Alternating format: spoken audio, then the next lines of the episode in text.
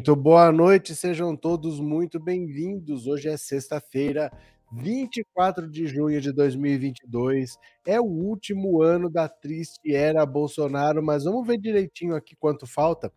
Está faltando exatamente 190 dias, 4 horas, 52 minutos e 27 segundos para o fim da triste era Bolsonaro. Estamos quase lá faltam seis meses, esse pesadelo vai acabar. E eu acho que o pesadelo, se está longo para nós, está pior ainda para Bolsonaro. Porque quando ele tenta se desvencilhar de algum inconveniente que aconteça no governo dele, ele lembra que sempre pode vir um contra-ataque inesperado. Ele sabe aquela coisa, né? Quem tem o telhado de vida não pode ficar tirando pedra por aí. Então, o que, que ele queria? Deixa o Milton Ribeiro que se vire. O Milton Ribeiro que pague pelo que ele fez. Foi o que ele falou. Assim que o Milton Ribeiro foi preso, ele disse que o Milton Ribeiro tinha que pagar pelo que ele fez, fosse lá o que fosse. Mesmo ele tendo falado antes que colocava a cara no fogo pelo Milton Ribeiro. Mas aí vem aquele medo. E se tem uma delação premiada? Porque se o cara ficar preso, pode acontecer alguma coisa para eles tentarem sair de lá antes, né? Tanto o Milton Ribeiro como os outros dois pastores que foram presos. E se daí vem uma delação premiada? Aí bate o medo, aí bate o desespero. Agora vem uma gravação, nós vamos ouvir daqui a pouquinho um áudio em que o Milton Ribeiro comenta com a filha por telefone que o Bolsonaro teve um pressentimento de que ele poderia ser alvo de busca e apreensão. Deve ser interessante isso, né? A pessoa tem um pressentimento, olha, tô tendo aqui, olha, pelo jeito, eu acho que você vai ser alvo de busca e apreensão. Bolsonaro estaria preocupado. E pelo jeito, vai ser aberta uma investigação porque ele pode ter interferido sim. O Milton Ribeiro era para ser transferido para Brasília e não foi. Disse que ele ficou em São Paulo com regalias, que não é comum para nenhum preso, mas que ele foi tratado com tapete vermelho enquanto ele estava preso. Parece que teve realmente interferência e é mais um inquérito para Bolsonaro responder. Tudo isso, às vezes, a pessoa pensa assim: ah, isso não vai dar em nada, é mais uma investigação que não dá em nada. É porque a pessoa pensa pura e simplesmente, ou tá preso ou tá solto. E aí o Bolsonaro tem que ser preso amanhã. Se o Bolsonaro não for preso amanhã, para ela não deu em nada. Não é assim que as coisas funcionam. Primeiro, tem as consequências políticas, que elas são muito mais importantes hoje para nós do que qualquer coisa. Nós temos uma eleição daqui a três meses e isso é terrível para a imagem do Bolsonaro, porque o Bolsonaro está ficando com a imagem de quem protege bandido. Ele é o cara que fica preocupado com o Alan dos Santos, que fugiu para os Estados Unidos para não ser preso. Ele é o cara que dá indulto para Daniel Silveira. Ele é o cara que interfere para tentar acabar com a prisão também do, do pastor Milton Ribeiro, do ministro da Educação. Então ele é um cara que defende bandido. Como é que ele pode falar alguma coisa sobre combate à corrupção? O discurso da direita sempre foi esse, assim: "Ah, vocês da esquerda protegem bandido". Ele não pode falar isso. E ele também não pode mostrar um bom governo, ele não pode mostrar uma bela economia. Qual é o pretexto para ele tentar convencer um eleitor a votar nele? Hoje a situação do Bolsonaro está cada vez mais complicada e o Centrão já percebeu, porque o Centrão sabe que do jeito que vai, não tem reeleição, é Lula no primeiro turno. E aí podem começar as traições. Não vai ter um dia que o Centrão vai chegar, vai fazer um pronunciamento e vai falar assim: olha, estamos desembarcando do governo Bolsonaro. Não é isso que vai acontecer. Por dois motivos. Primeiro, porque o Centrão, como grupo, ele não existe. Não existe um grupo que chama Centrão. Tem alguns partidos que não tem nenhum tipo de alinhamento ideológico, eles são só partidos que querem estar junto do poder para ter acesso a dinheiro, e o apelido que esses partidos recebem é de Centrão. Então é um apelido, não tem um grupo, não tem um presidente do Centrão, um líder do Centrão, não é um grupo que exista de verdade. Então não vai ter um dia que o Centrão vai chegar e falar estamos saindo, porque como grupo, na prática, de verdade, assim ele não existe. Mas também tem o seguinte, eu vou trair eu vou fazer acordo nos estados, eu vou fazer as alianças sem me prender a Bolsonaro, porque eu sei que ele vai perder, mas eu também não vou largar a mão da chave do cofre, né? Enquanto eu puder estar aqui comandando um orçamentozinho, recebendo uma verba, eu também quero. Então isso vai acontecer nos bastidores. Às vezes a pessoa pensa que assim, ah, o Centrão desembarcou, vai ter um dia que ele vai anunciar que está desembarcando. Nunca vai anunciar. As, as traições vão acontecer principalmente nos estados, nas alianças para governo, para Senado, para deputado. Ali eles vão começar a deixar o Bolsonaro de lado, vão começar a fazer alianças com outros candidatos, vão começar pulando de barco. É assim que funciona é nos bastidores. Não é assim, olha, estamos saindo e tchau. Não, não é desse jeito, tá? É mais sutil que a coisa acontece. Mas nós vamos ouvir a gravação da, do Milton Ribeiro para a filha dizendo que o Bolsonaro sabia. Teve um pressentimento que ele sabia do que estava acontecendo, que ele ia ser alvo de busca e apreensão e ele teria sim interferido. É interessante se reparar nessa gravação que a filha dele fala: Ô pai, eu tô falando de um celular normal, viu? Ele fala, ah, é, tá, tá, tá, desconversa encerra a conversa. Por que será que quando fala que é um celular normal, ele encerra a conversa? O que, que seria um celular não normal?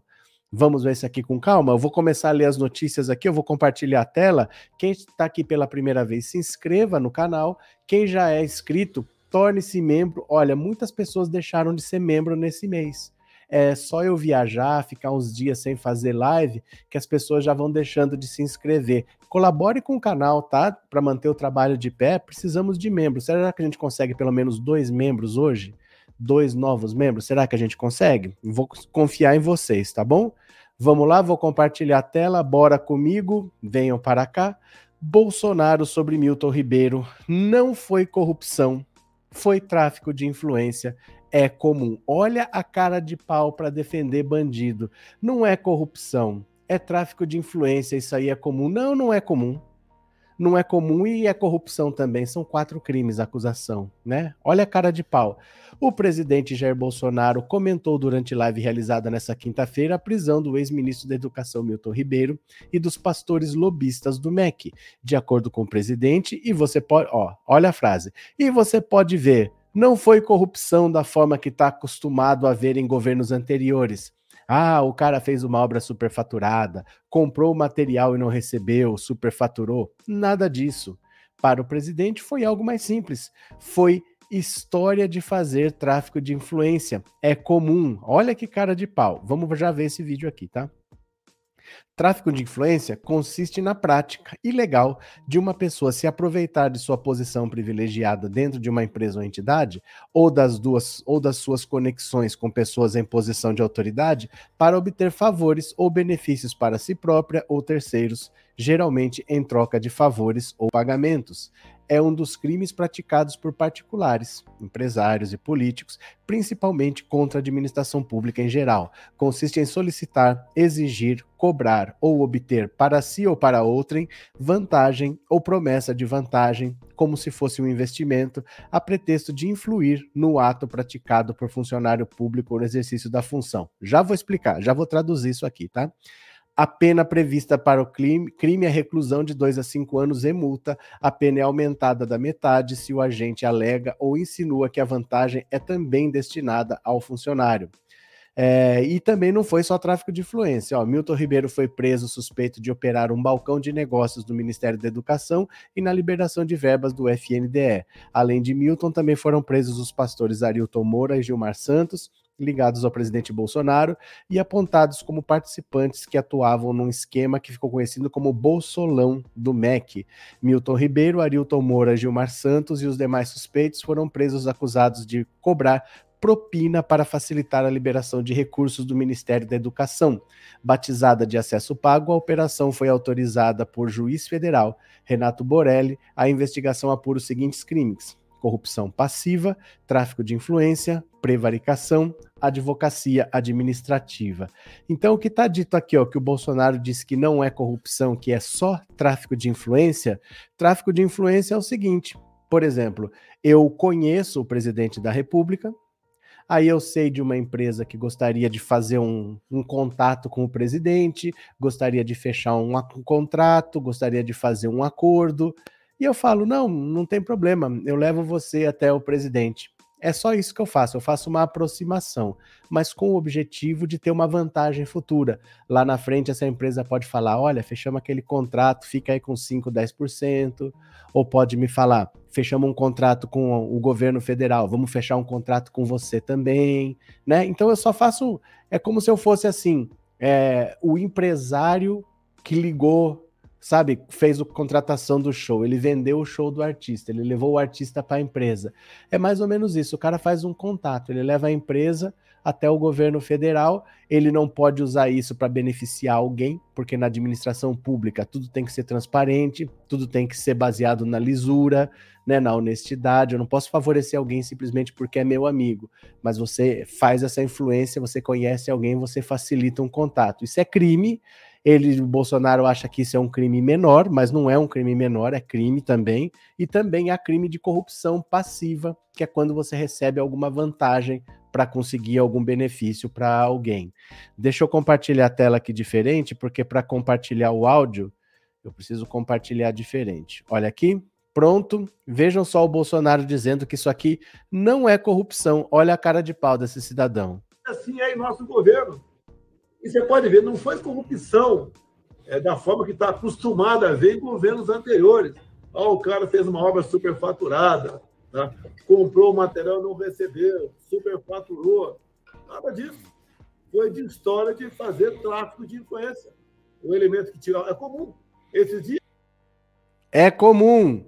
É comum, eu sei que é comum. Passou pano Passou pano bonito, Jair Bolsonaro. Cadê? Passa pano pro Milton Ribeiro. Passa pano. Eu passo pano. Vou passando, vou passando, vou passando, vou passando. Diga onde você vai, que eu passo pano. Vou passando, vou passando, vou passando, vou passando. Diga onde você vai, que eu passo pano. Vou passando, vou passando, vou passando, vou passando. Diga onde você vai, que eu passo pano. Vou passando, vou passando, vou passando, vou passando. Diga onde você vai, que eu passo pano. Vou passando, vou passando, vou passando, vou passando. Agora, tráfico de influência não é mais crime, né? Passou pano bonito. Por que será que ele passou pano desse jeito para o Milton Ribeiro? Esse caso aqui, ó, tem alguns detalhes. O Milton Ribeiro, apesar, apesar de ser um pastor evangélico, ele não é ligado à bancada evangélica. Porque, por exemplo, você pode ser evangélico, né? Você pode ir a uma igreja evangélica, você pode participar de alguma denominação, mas você não é da bancada evangélica, você não é um deputado que foi eleito junto com esses deputados ligados a organizações religiosas. Você é evangélico, mas você não é da bancada evangélica. Você não faz parte desses deputados lá. A bancada evangélica, esses deputados não indicaram o Milton Ribeiro, apesar dele ser evangélico. Quem indicou foi a Michele Bolsonaro. Ou seja, é uma indicação que sai de dentro da família Bolsonaro. Aí é porque ele precisa passar pano, porque aí tem não é uma indicação política, é uma indicação pessoal. Lembra naquele áudio que vazou, aquele primeiro, em que o Milton Ribeiro falava assim: quem quiser solicitar alguma verba tem que falar com o. Eu acho que era o Arilton, né? O Arilton Moura, são os dois pastores lá. É um pedido especial do presidente da República é um pedido especial do presidente da República. Os, os, deputados da bancada evangélica nem conheciam esses dois pastores aí do Milton Ribeiro. Eles não são do grupo da bancada evangélica. Eles são outros evangélicos indicados pela família Bolsonaro. Então aí tem. Aí tem coisa séria, porque eles são ligados diretamente à família e não ao centrão ou ao ou a bancada evangélica. A bancada evangélica, aliás, está possessa da vida, porque está sobrando a bronca para eles. Eles não têm a ver diretamente com esse caso, mas está respingando, né? Porque para todo mundo fica assim: são os evangélicos, são esses deputados metidos com igreja que estão na política, é aquela galera lá, mas é pior.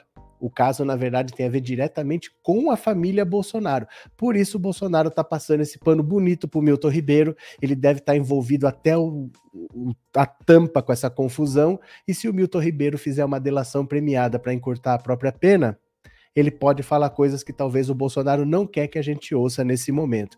Essa gravação que saiu hoje, eu vou tocar ela agora para vocês ela ajuda a destruir uma coisa que o Bolsonaro estava montando. Sabe o caso da menina de 11 anos? A menina de 11 anos que foi estuprada, aí ela tinha direito ao aborto legal e a juíza não queria conceder, mas a juíza não tem que conceder, tá na lei, ela tem o direito, a juíza não tem que conceder nada. Só que a juíza estava protelando, querendo fazer com que ela desistisse. Eles estavam usando essa história para chamar a atenção das pessoas, para ver se param de falar do Milton Ribeiro. Mas aí vem esse áudio de hoje e esse áudio complica tudo. Eu vou tocar agora o áudio para vocês, nós vamos ouvir juntos. Deixa eu só pegar o fone aqui, ó.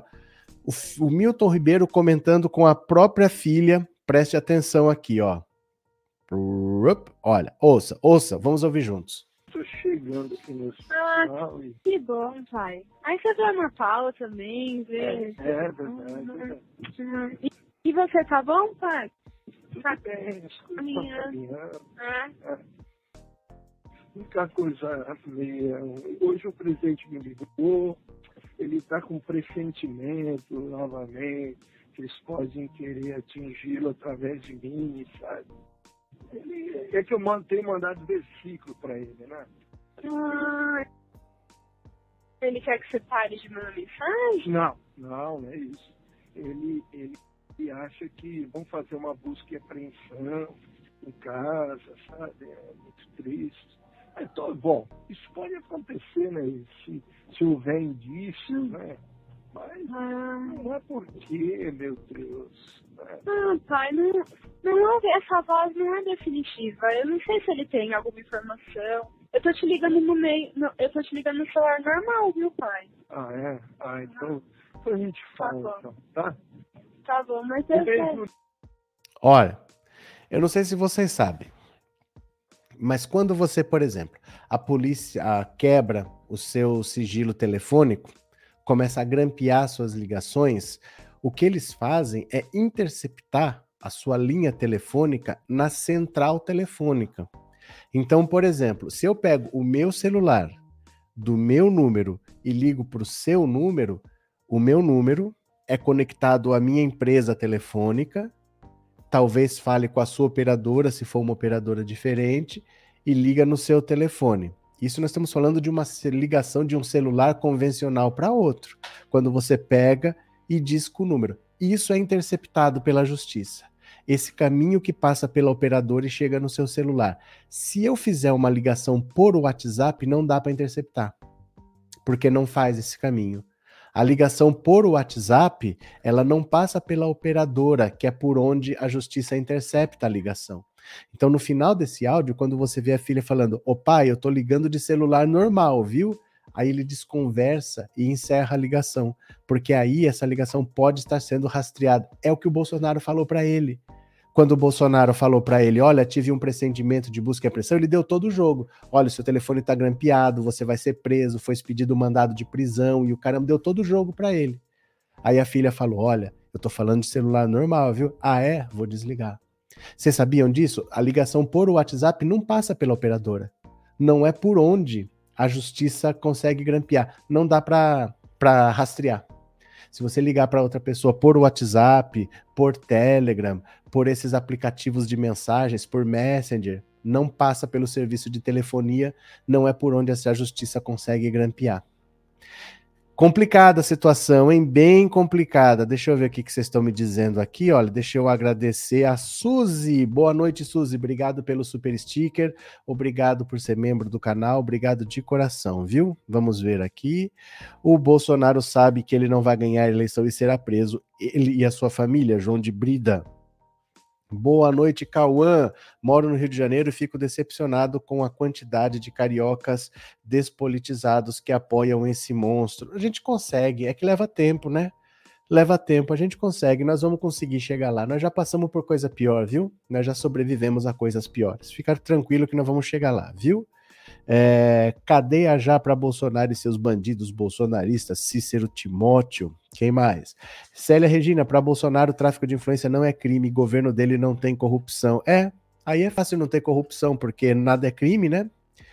É, Eliana, é mais que passar pano, é tentar normalizar o crime. Só pode vir do berço mesmo. Família, amigos, capachos, etc. Todos na cultura da corrupção. Pronto. Boa noite, Adriano e Lourdes. Bandidos para nós é na cadeia, corrupto defendendo a corrupção. Obviamente, porque, gente, é que aí tem. É que aí tem. Quando ele fala isso de que, é, olha, eu, o presidente teve um pressentimento, pressentimento é complicado, né? Deixa eu compartilhar a tela com vocês aqui para ver outra notícia, vocês venham comigo. Presta atenção. A paciência do Centrão com Bolsonaro está chegando ao fim e eu acho é pouco.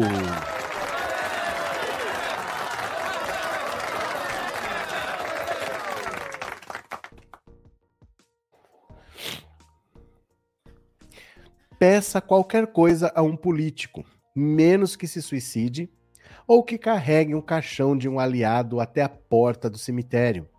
O político mais bobo, dizia o deputado Ulisses Guimarães, conserta relógio suíço, de olhos fechados e usando luva de boxe.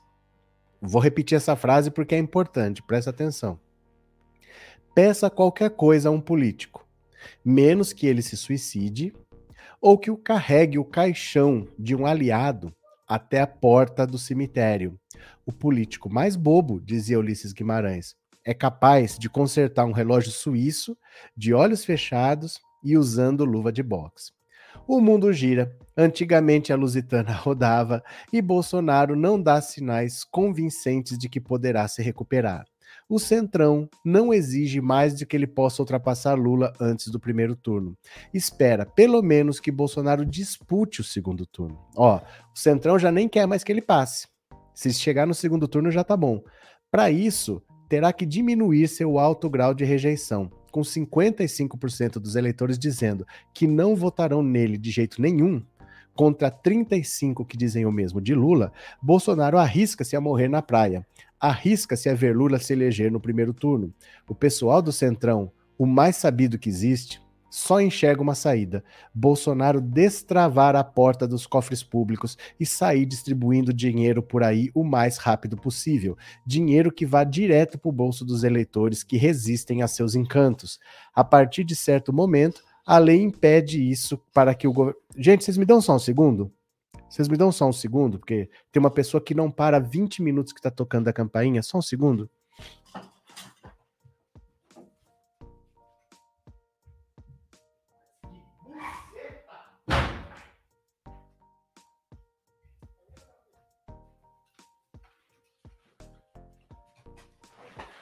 Assustei até a teca aqui, viu?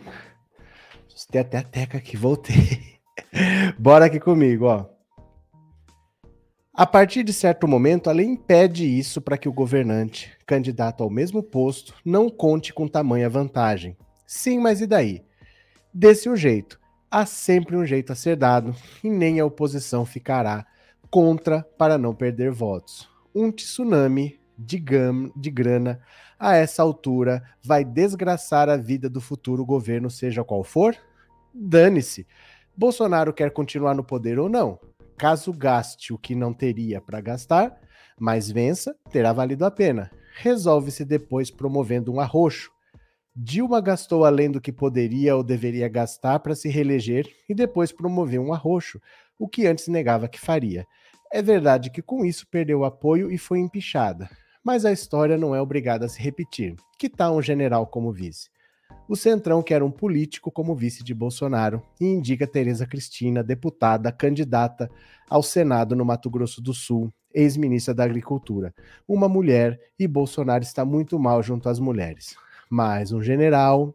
Bolsonaro é refém do Centrão só por conveniência, não, por, não porque confie.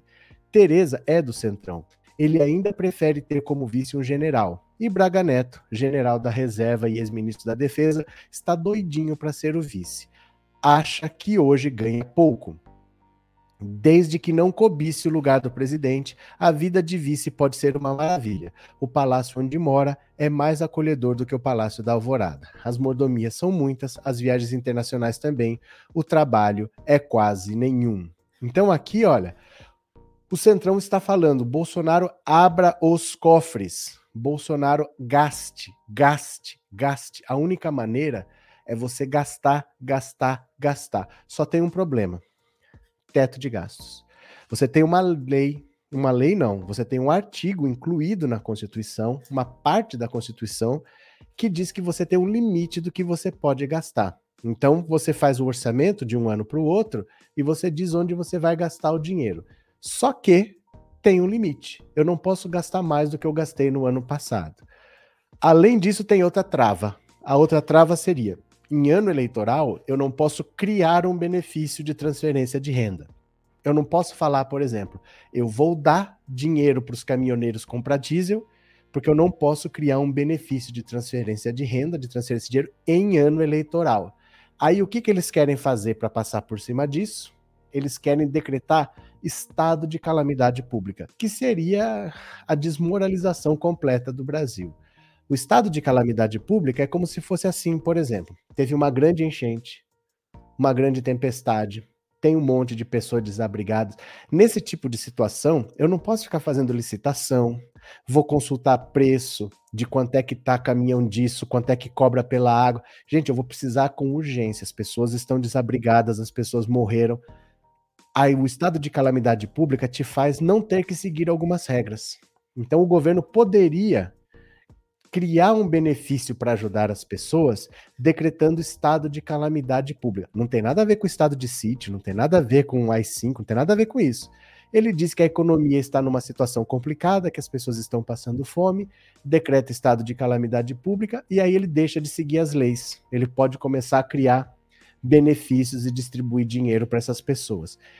Seria a desmoralização completa do Congresso Nacional numa situação de normalidade permitir que o presidente da República decrete estado de calamidade pública. Até porque as leis que tornam tudo mais lento são feitas para evitar corrupção.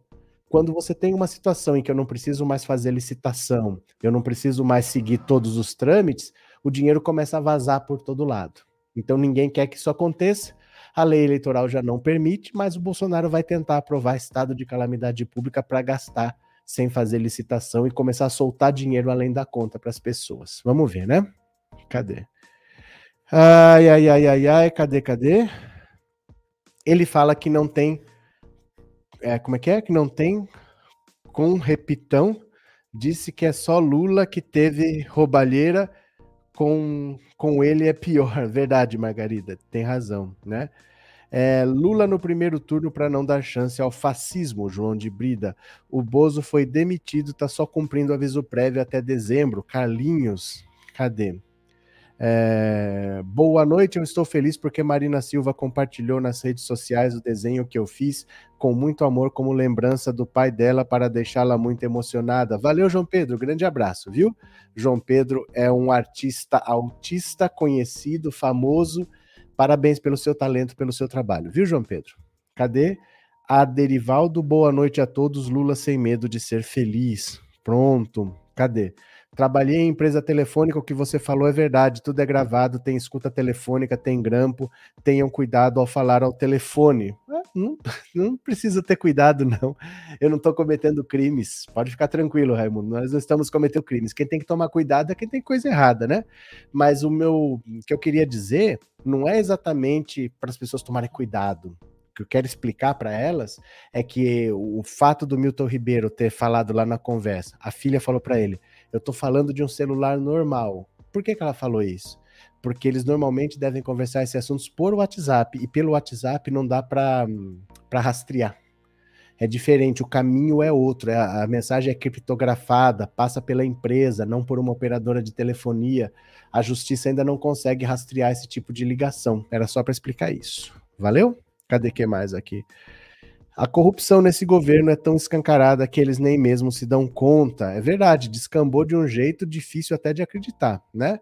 Olha, quem tá aqui, eu vou pedir para vocês seguirem a live por essa rede aqui, caso vocês possam. Caso vocês coloquem o celular em cima desse código QR, fica 10 minutinhos lá, porque eu tô tentando fazer essa rede crescer. É importante ter alternativas, né? Então, quem puder assistir por lá, fica lá 10 minutinhos. Se você comentar por lá, o comentário aparece aqui do mesmo jeito, tá bom? A gente consegue fazer essa rede movimentar. Pode ser? Posso contar com vocês? Porque para que o Brasil se livre logo desse pesadelo, a Silenga, obrigado pelo superchat, obrigado pelas palavras, viu? Muito obrigado, muito obrigado de coração. Boa noite, Pedro. Com esse crime, ele pode ser preso mais rapidamente quando sair do governo. É, ele quem? Ele quem? O Bolsonaro? O Bolsonaro? O Bolsonaro tem um monte de inquérito, né?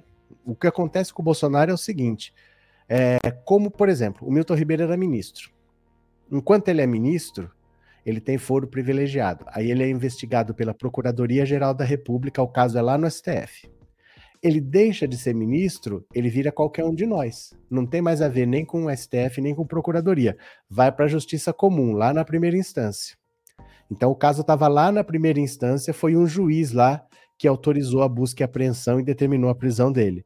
Só que agora tem a interferência do Bolsonaro para investigar a interferência do Bolsonaro. Como o Bolsonaro tem foro privilegiado, o caso volta para o STF volta para a Procuradoria, porque aí envolve o presidente, que é uma pessoa com foro privilegiado. Então, tem esses caminhos, né? A hora que o Bolsonaro sai do governo, acabam esses privilégios, essas regalias, essas prerrogativas da justiça. Cadê? É, acho que Bolsonaro é evidente. É capaz, pelo jeito, é o que está aparecendo, né? Que o Bolsonaro é evidente. E o Centrão está preocupado, gente. Olha, estagnação de Bolsonaro em pesquisas, liga alerta do Centrão e Planalto. Eita! O desempenho de Jair Bolsonaro nas recentes pesquisas de intenção de voto acendeu o alerta entre ministros do Palácio do Planalto e caciques de partidos do Centrão que apoiam o presidente. O diagnóstico é que Bolsonaro estagnou nas pesquisas, ou seja, não perde votos, apesar da agudização da crise política e econômica, mas também não cresce o que precisa para ultrapassar Lula. Os integrantes da para integrantes da campanha de Bolsonaro, que a base bolsonarista está perdida e fechada para o diálogo com outros setores da população que hoje resistem em votar no presidente em outubro. Tem gente que reclama que vai votar no presidente sem dar apoio integral e se irrita com o voto de quem só acha ele menos pior que Lula, avaliou a coluna um estrategista da campanha de Bolsonaro. Nesta quinta, a Datafolha divulgou pesquisa que aponta uma estabilização do cenário com Lula à frente de Bolsonaro petista oscilou um ponto para baixo e Bolsonaro um para cima. Então, olha só, o Bolsonaro tem uma coisa que não é ruim. Ele tem um público fiel que não abandona. Então, ele chegou naquele patamar. Todas as loucuras que ele faz, todas as denúncias de corrupção, com todos os absurdos que acontecem, ele não cai. Porém, ele precisa crescer, não basta não cair. Ele precisa de duas coisas muito difíceis de acontecer ele precisa crescer, sendo que ele nem conversa com o público que não seja o dele, ele só fala para o cercadinho, ele só fala com os órgãos de imprensa, que são tudo ali, aqueles órgãos que são parceiros, que são dóceis, ele não fala com o público mais amplo. E, além de crescer, ele precisa que o Lula caia, porque hoje o Lula está com mais de 50% dos votos válidos, hoje o Lula está vencendo no primeiro turno. Fica muito difícil você imaginar que num cenário em que os candidatos são tão opostos, são tão definidos, o, o público, o eleitorado já está tão delimitado, que o Bolsonaro vai conseguir reverter a rejeição para conseguir crescer, vai ganhar eleitores, e não só ganhar eleitores, porque não adianta ele roubar eleitor do Ciro, não adianta só ele roubar eleitor da Simone Tebet, ele tem que roubar eleitor do Lula. O Lula precisa perder eleitor. E aí, como é que ele vai fazer para convencer um cara que vota no Lula a dar mais quatro anos para o Bolsonaro. Você consegue imaginar isso na sua cabeça? Um cara que já disse que vai votar no Lula, que tem rejeição ao Bolsonaro e que de uma hora para outra vai decidir votar no Bolsonaro? É difícil isso. Então o sinal de alerta está ligado e nesse desespero vamos ver o que ele faz, né? Cadê? É, João Pedro, parabéns, disse Elizabeth. É, Carlinhos, o Bozo está com 50 bilhões para fazer o pacote da bondade. Como ele conseguiu essa grana se não pode mexer no teto de gás? Ele não tem 50 bilhões. De onde você tirou essa informação? Ele não tem 50 bilhões. Ele quer gastar 50 bilhões. É diferente. Ele não tem. O que ele quer fazer? Privatizar a Eletrobras e usar o dinheiro da Eletrobras para bancar essa redução dos combustíveis. Então ele quer que os estados parem de cobrar ICMS e ele vai bancar o ICMS, que em vez de sair do nosso bolso, ele que vai bancar. E ele quer usar o dinheiro da venda da Eletrobras. Então ele quer queimar, ele quer torrar uma estatal que controla o nosso setor energético. Ele espera vender por 30 bilhões. Ele quer usar esses 30 bilhões para jogar no, no ICMS dos combustíveis para baixar o preço na bomba. Isso são 30 bilhões. O resto não tem, não existe. O que ele quer fazer é decretar estado de calamidade pública para gastar sem ter para poder para receber autorização para se endividar. Mas ele não tem 50 bilhões para gastar com bondades. Isso ele não tem. Não existe esse dinheiro. Hoje não existe, né? Cadê que mais? Se o ministro e os amigos pastores são cheios de proteção, imagina o presidente, por isso não acredito que ele seja preso. Mas aí você confunde coisas completamente diferentes, tá? Aí você está com os conceitos. Você está com os conceitos perdidos na sua cabeça, mas eu vou tentar te explicar. O ministro e os amigos são cheios de proteção de quem, minha querida? De quem? Você acha que é de Deus essa proteção? Não, é do Bolsonaro. É do Bolsonaro que vem essa proteção. É ele que está manipulando lá atrás. Ele que está protegendo. Mas quem protege o Bolsonaro? É isso que você não entendeu que não é a mesma coisa. Você está achando que é alguém superior que está protegendo os dois, se protege ministro, imagina o presidente. Não. É o presidente que está protegendo o ministro. Se o presidente deixa de ser presidente, não tem quem o proteja. O Bolsonaro não tem uma rede de proteção. Ele é a rede de proteção dos outros. Por isso que ele precisa ser reeleito. Por isso que o pessoal fala: ah, mas ele não pode se candidatar a deputado. Gente, não é, não é ele. É que ele é a rede de proteção dos outros. Ele tem que ser presidente para ter as prerrogativas, para ter a caneta na mão. Não é que existe um poder superior protegendo o ministro, imagina o presidente. Está com o conceito confuso na sua cabeça.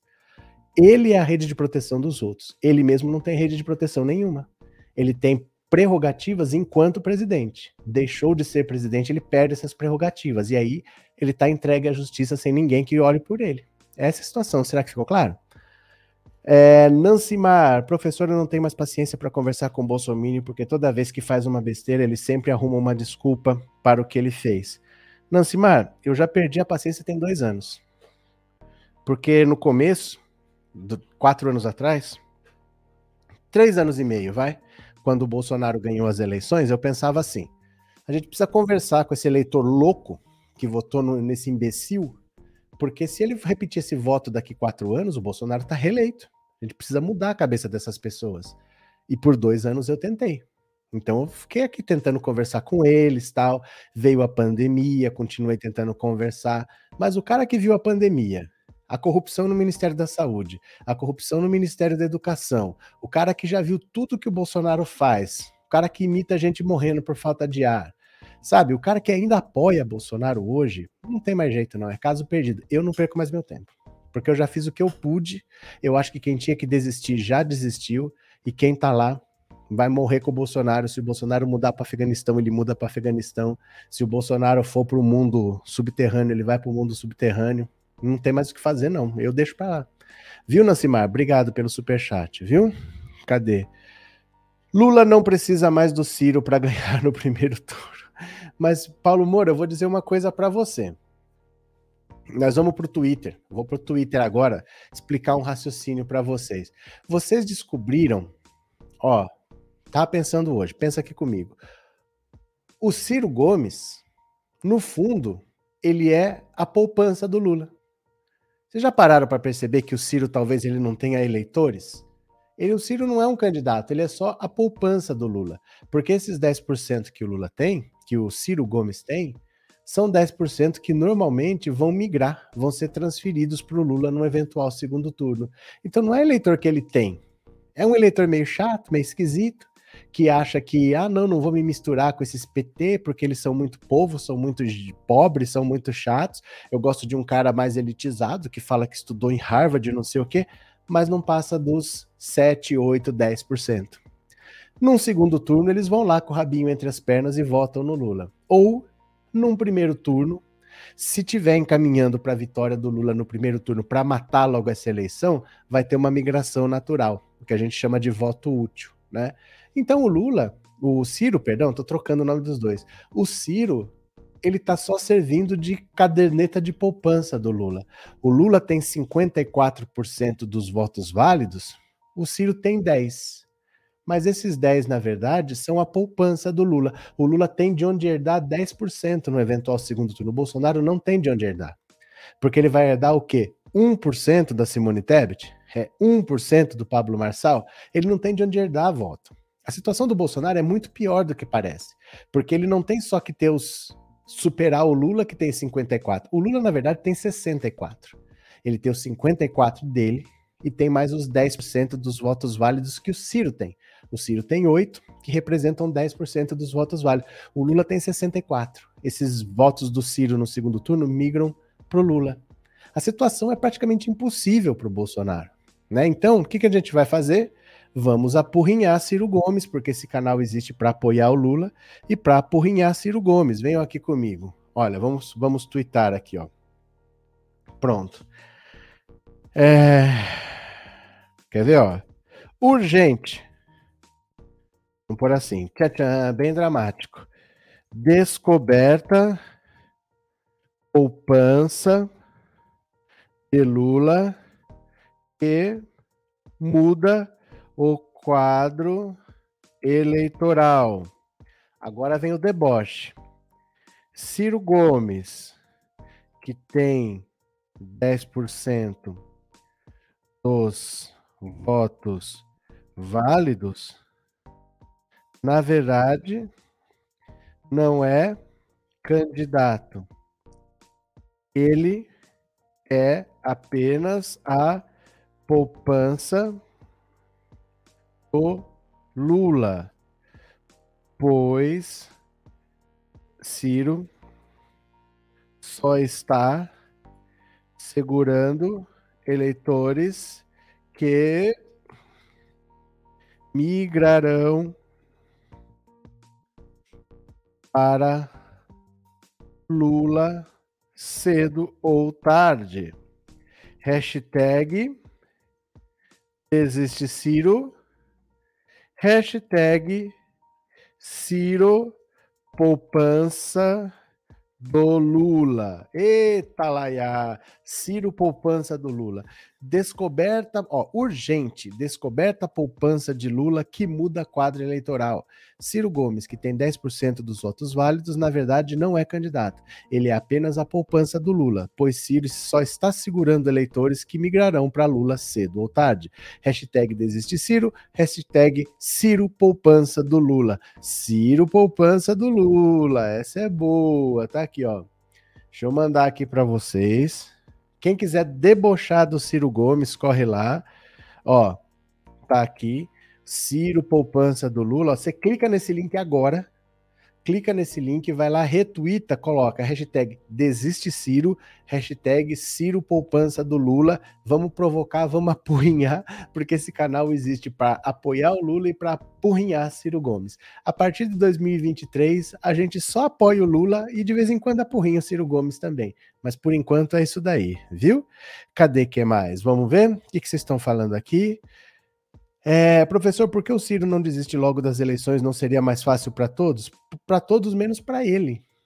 Porque pensa que para ele já é a quarta eleição. E essa quarta eleição está pior do que as três anteriores. É o pior desempenho dele. Em todas as outras ele chegou a 12. Agora ele está com 8. Então, se nessa ele desistir, acabou. Que partido vai dar para ele uma quinta possibilidade? Pensa bem. O PDT vai de novo entrar numa dessa, sendo que ele está piorando nas pesquisas? Será que algum partido vai se interessar? Ele não tem aliados, ele não tem vice, ele não tem parceiros, ele não tem ninguém. Sabe com quem que ele estava debatendo no Ciro Games? Porque ele tem o Ciro Games, né? Que é uma live que ele faz com tenta fazer com um convidado. Ele estava conversando com o Igor do Flow Podcast. Ele não achou um político para ir lá conversar com ele, de partido nenhum, nem do partido dele. Ele estava conversando com o cara do podcast. Então, se ele desistir, é a aposentadoria dele a chance dele continuar existindo é ele tentar fazer alguma coisa. Ele tentar chegar a 15% que ele nunca teve, para falar, eu não fui para o segundo turno, mas eu saí maior do que eu entrei. Ele joga com essa possibilidade, porque é a aposentadoria dele, né? Ele tem que sair da política se ele desistir. Já são quatro tentativas, ele não passou nem perto do segundo turno. A Marina Silva já teve 20. O Ciro Gomes nunca saiu dali do 12. A Marina Silva já teve 20, a Marina Silva já teve quase o dobro do que ele teve. E ele não consegue sair, né? Professor Almada, obrigado pelo super sticker e obrigado por ser membro, viu? Muito obrigado, de coração. Valeu pelo apoio. Valeu. Ana Oliveira, boa noite. Cheguei atrasada, mas já estou aqui contigo. Puxa uma cadeira, senta mais um pouco, viu? Acho que ele sai da presidência, mas deixa muitos comparsas no poder que possa proteger. Com certeza, Tânia, vai ter um monte de comparsa do Bolsonaro no governo Lula. Agora faz sentido. Ele vai sair, mas vai deixar um monte de comparsa no governo Lula. Vai ter sentido. Ô, gente. Ô, claro que não, né? É, melhores momentos esportes americanos. professor manda um abraço para meu amigo. Quando a pessoa pede abraço para amigo, a gente tem que tomar cuidado se não tem trocadilho no nome. Ó. Raul Calado Lira. Foi aniversário dele ontem, Lula no primeiro turno. Valeu, parceiro. Abraço, tudo de bom, viu? Muito estranho essas mensagens que pede abraço pro amigo, e aí tem trocadilho, Deide Costa, né? Cadê? É, seria bom se não precisássemos continuar falando do Bolsonaro em 2023, mas infelizmente esse traste vai continuar perturbando com os estragos que deixou, os quais não podem passar por despercebido. Não, nós vamos ter muito problema com o bolsonarismo ainda. Bolsonaro é uma liderança política muito forte, ele tem 30% do eleitorado, ele vai encher o saco por quatro anos até a próxima eleição, né? Ainda tem o voto da Simone Tebet. Olha, hoje tem. Nós não sabemos daqui um mês, porque ela tinha dois, agora ela tem um. Nós não sabemos. Hoje tem o voto da Simone Tebet. Hoje, né? Cadê? Não vejo a hora de apertar 13 no primeiro turno. Pronto. Cadê? Deixa eu pegar aqui o que mais. Vamos ler mais uma notícia, venham comigo. Áudio neutraliza cortina de fumaça que Bolsonaro tentava com aborto. Olha, durou menos de 24 horas a cortina de fumaça que Jair Bolsonaro, com uma mãozinha inesperada da Suprema Corte dos Estados Unidos, vinha tentando com algum sucesso criar para neutralizar o estrago em sua imagem provocado pela prisão de seu ex-ministro da Educação, Milton Ribeiro. O presidente viu na tragédia do estupro de uma menina de 11 anos, que além de violentada, teve adiado seu direito a um aborto legal, a chance de surfar num tema que mobiliza o seu eleitorado mais radicalizado. Passou a dizer que mandaria investigar irregularidades em algo que a Constituição garante e a Justiça covardemente adiou até quase sete meses de gestação. Durou pouco porque foi revelado o áudio, obtido em grampo legal no inquérito policial para apurar os desvios e o tráfico de influência no MEC em que Milton Ribeiro diz à filha ter sido avisado pelo presidente que poderia ser alvo de busca e apreensão, o que, no entendimento do Ministério Público Federal, é forte indício de vazamento da investigação e de interferência ilegal do presidente nela.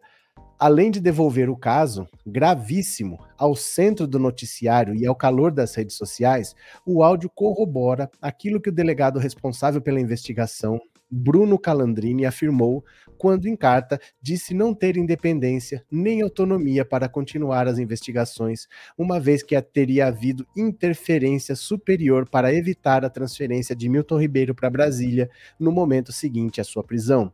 Só a conversa de Milton Ribeiro com a filha não prova o envolvimento de Bolsonaro para obter informações prévias das investigações que poderiam chegar nele.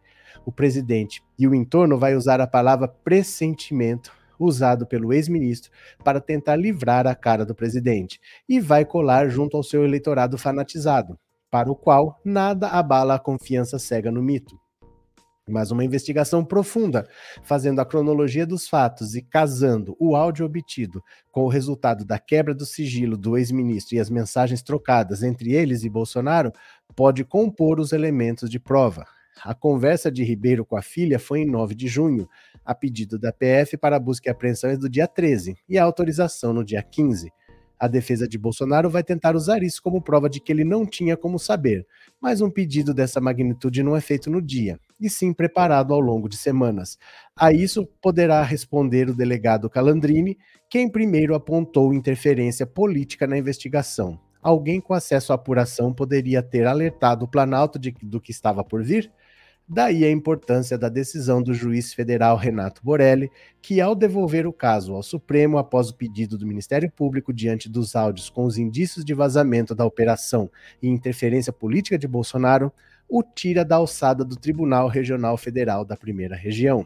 Foi o desembargador Ney Belo, do TRF1, quem, por liminar, mandou soltar Ribeiro e seus pastores investigados por favorecimento com recursos do MEC um dia depois das prisões preventivas. O TRF1 é hoje, no Brasil, a corte mais favorável a Bolsonaro e seus aliados, colecionando decisões que revertem outras que poderiam ser potencialmente preocupantes para o presidente, familiares e ministros. A apuração a respeito da interferência direta de Bolsonaro sobre a Polícia Federal para blindar o ex-aliado e a si próprio coloca o presidente no centro do escândalo, posição da qual ele vinha tentando se esquivar, ora jogando Ribeiro nas chamas sozinho, ora mudando de assunto para termos da pauta de costumes com os quais gosta de lacrar, como o aborto. Aí é que tá. Quando o Bolsonaro faz isso, quer dizer, ele para desviar o assunto do Milton Ribeiro, ele pega carona nesse debate sobre aborto, ele consegue falar com o público mais radical e consegue manter esse público mais radical com ele. Mas isso, ao mesmo tempo que prende o público mais radical, espanta os outros públicos. E ele precisa expandir o eleitorado. Então, no fundo, toda vez que ele tenta mudar de assunto, radicalizando a conversa, pegando um termo, vai, drogas, não sei da quê, porque o aborto, não sei das quantas, porque o banheiro de gênero, não sei das quantas. Toda vez que ele pega esses assuntos que são típicos desse bolsonarismo radical, ele mantém a base dele mais aliada, mas ele impede que essa base cresça. Então, como ele fica vendo o Lula se distanciar. É por isso que o Lula vai vencer no primeiro turno. O Lula tem hoje 53% dos votos válidos, mais os 10% do Ciro Gomes. Ciro poupança do Lula, eu acho é pouco, né? Cadê? Lula tenha toda a felicidade sempre, é, toda a felicidade possível em seu casamento. Evone. O bolo faz a verdadeira cortina de fumaça. Nilce. Opa, aqui temos um grupo Lula lá, Lula cá, estamos unidos para votarmos no PT para todos os candidatos. Eliette. Bozo é vaiado aqui no Nordeste, nós não vamos ver esse traste nem com ouro, fechou? Rita, se a gente reflorestar os nossos corações, a gente refloresta o mundo inteiro. Sônia Guajajara. Pronto. Valeu, pessoal. Pedi de novo para vocês, uma hora de live quase. Nós não tivemos nenhum membro. O canal precisa de membros para se tornar relevante dentro da plataforma. O YouTube, quando vê que tem uma live que não rende dinheiro para ele, ele não divulga, porque ele tem várias lives para divulgar, ele tem várias lives para mostrar, ele mostra outra. Né? Então precisa ter membro, precisa ter no mínimo like, a pessoa esquece de dar um like que é de graça, precisa ter super chat, precisa ter super sticker, precisa ter esse movimento para o YouTube se interessar em divulgar, porque senão ele tem várias acontecendo para divulgar ele divulga outras, entendeu? Não teve nenhum membro, uma hora de live, precisa, tá? A gente precisa ter, senão o YouTube esconde a gente, tá? O Bozo para mim é igual caíra. Quando começa a sair fumaça para pegar fogo, ele acaba abafando e acaba se queimando. Edilson, o que será que é uma caíra? Não tenho ideia. Boa noite, Guilherme, bem-vindos. Cadê Hélio?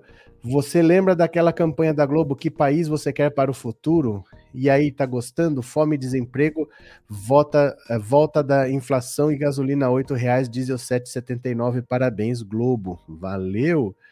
Hélio, Trindade, obrigado pelo super sticker e obrigado pelo apoio, obrigado por ser membro, viu? Muito obrigado. Vamos ver aqui o que mais? Olha. Ufa! Venham aqui comigo. Depois do novo Datafolha, só resta uma dúvida. Lula vai ganhar no primeiro turno? Só isso que é para saber. Se Lula ganha no primeiro ou no segundo turno. Quando, né? Passando a régua, sem mudanças fora da margem de erro em relação à pesquisa anterior, o novo Datafolha confirma um cenário praticamente congelado faz seis meses a 100 dias da eleição. A única dúvida que resta é se Lula terá condições de conquistar o terceiro mandato já no primeiro turno, como indicam todas as pesquisas. Nas mais recentes, divulgadas na quinta-feira, o presidente tem 53 contra 32 do Bolsonaro. É uma vantagem de 21 pontos, jamais alcançada em suas vitórias suas vitoriosas campanhas anteriores a essa altura do campeonato, sem que o seu único adversário ainda na disputa demonstre qualquer sinal de reação para diminuir a diferença e levar a eleição a um improvável segundo turno.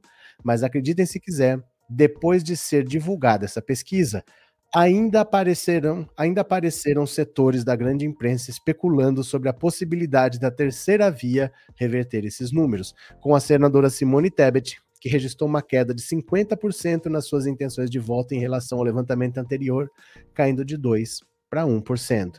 Em meio a esse debate surreal na Globo News, o correspondente Guga Chakra perdeu a paciência e criticou ao vivo seus colegas da mídia corporativa que ainda perdem tempo com a candidata de 1%, com tantas chances de chegar ao segundo turno quanto o astronauta brasileiro de pisar na Lua, assim como Ciro Gomes, 8%, e os demais candidatos nanicos. A vantagem de mais de 20% em votos válidos de Lula sobre Bolsonaro, tanto no primeiro quanto no improvável segundo turno, ficou em segundo em plano secundário. O mais incrível nessa pesquisa é que, apesar do desmanche acelerado do governo, a, da Amazônia conflagrada ao ataque à Petrobras, sem conseguir conter a inflação e a fome que graça o país, é o índice de ótimo e bom ainda alcançado pelo governo, 26%. Ou seja, quase um em cada três brasileiros ainda defende Bolsonaro e sua política homicida de destruição do país em todas as áreas e não vai se conformar com uma possível vitória do ex-presidente. É o caldo de cultura sonhado pelo presidente ainda em exercício para melar o resultado da eleição. Bolsonaro só perde se houver fraude, dizem os devotos da seita bolsonarista nas redes sociais, impulsionados pelos ataques do capitão à justiça eleitoral e às urnas eletrônicas que aumentam a cada nova pesquisa divulgada. Reduzir o ICMS dos combustíveis, oferecer um PIX caminhoneiro, aumentar o valor do Vale Gás e do Auxílio Brasil, promover motociatas todo dia, comparecer a todas as marchas para Jesus fora de época, com farta distribuição do orçamento secreto a fundo perdido, foi o que sobrou do arsenal de munição para Bolsonaro, atirando agora para todos os lados na tentativa desesperada de sair do prejuízo.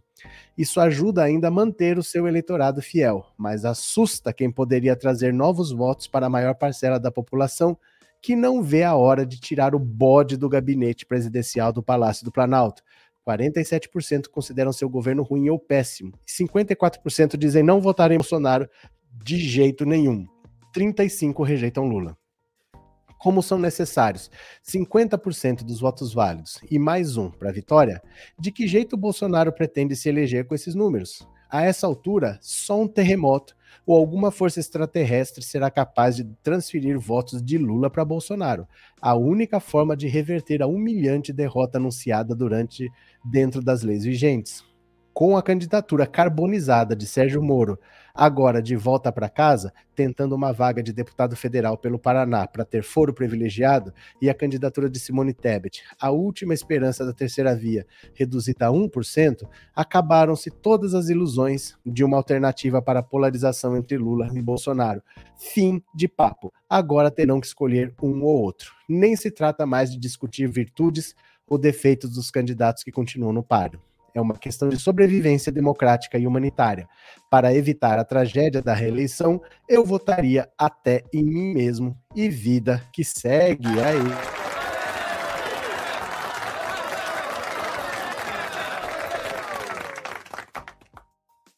Muito, muito bem, vamos ver aqui.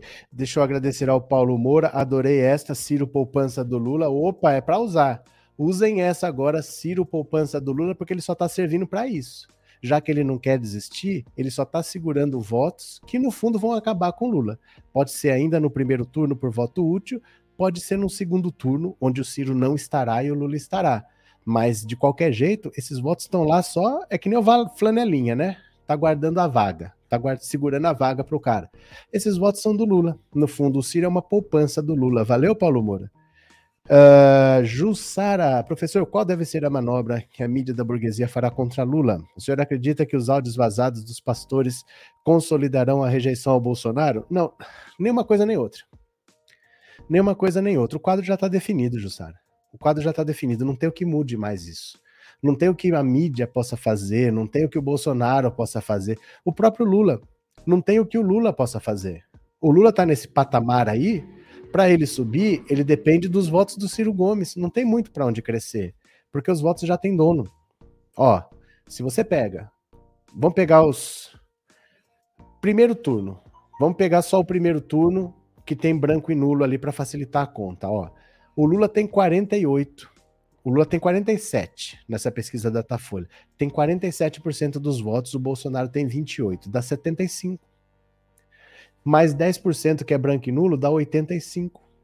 Mais o Ciro, que tem 8, dá 93. Então, Bolsonaro, Lula, é, Ciro e branco e nulo já deu 93. Simone Tebet 1, 94. Pablo Marçal 1, 95. É difícil crescer, até para o Lula crescer é difícil, porque não tem voto sobrando. Para ele crescer, ele tem que pegar os 8% do Ciro Gomes. Dá para ele crescer aí.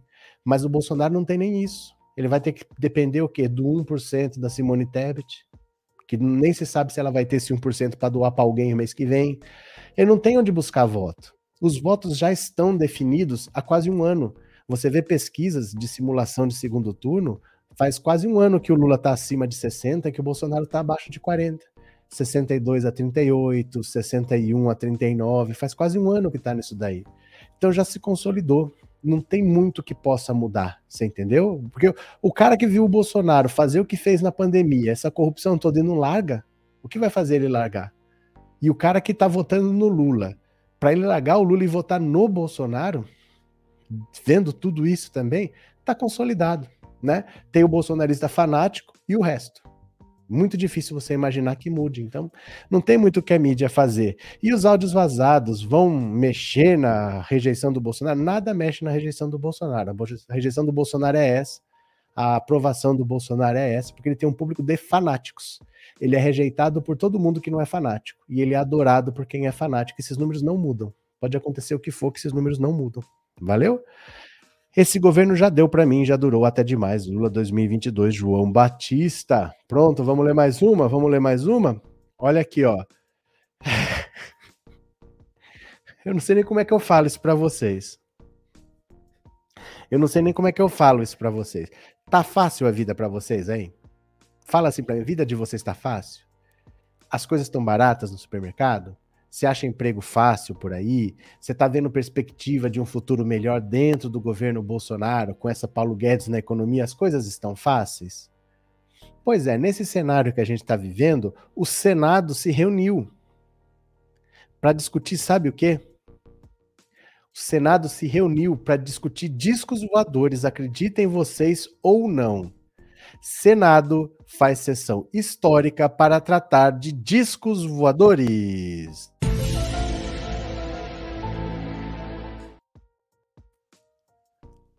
É, é, inacreditável um negócio desse, mas sim, isso aconteceu. O Brasil está pegando fogo, mas o Senado gastou algumas horas hoje para tratar de discos voadores. Quase um terço dos brasileiros acredita em extraterrestres e OVNIs, segundo uma pesquisa de opinião exibida no Congresso, que promove nesta sexta-feira uma sessão especial para celebrar os 75 anos do Dia Mundial dos Discos Voadores os números mostram que 32,6% creem na existência de ETs, enquanto 67,4% não. Entre os que acreditam, a incidência maior está na faixa etária de 16 a 24. Óbvio, né? Os que mais acreditam são os mais jovens, com 45,9% de defensores de vida extraterrestre. A pesquisa indica que pessoas com ensino superior completo ou incompleto e com renda acima de 10 salários mínimos são as que mais confiam na existência desses seres. O segmento da religião, mais da metade dos ateus e agnósticos creem em extraterrestres e discos voadores. Ao apresentar os dados do Senado, o empresário e ex-deputado Wilson Pickler afirmou: o ateu acredita mais em ET do que em Deus. Emocionado, Pickler chegou a chorar em seu discurso. A pesquisa foi realizada pelo Instituto Data Veritas, que ouviu 2 mil entrevistados com mais de 16 anos. A sessão especial foi aprovada após requerimento encabeçado pelo senador Eduardo Girão, do Podemos, que ressalta que o Brasil é a primeira nação a admitir oficialmente que os OVNIs existem e têm procedência extraterrestre. Ao abrir o evento, Girão classificou a audiência como histórica. É?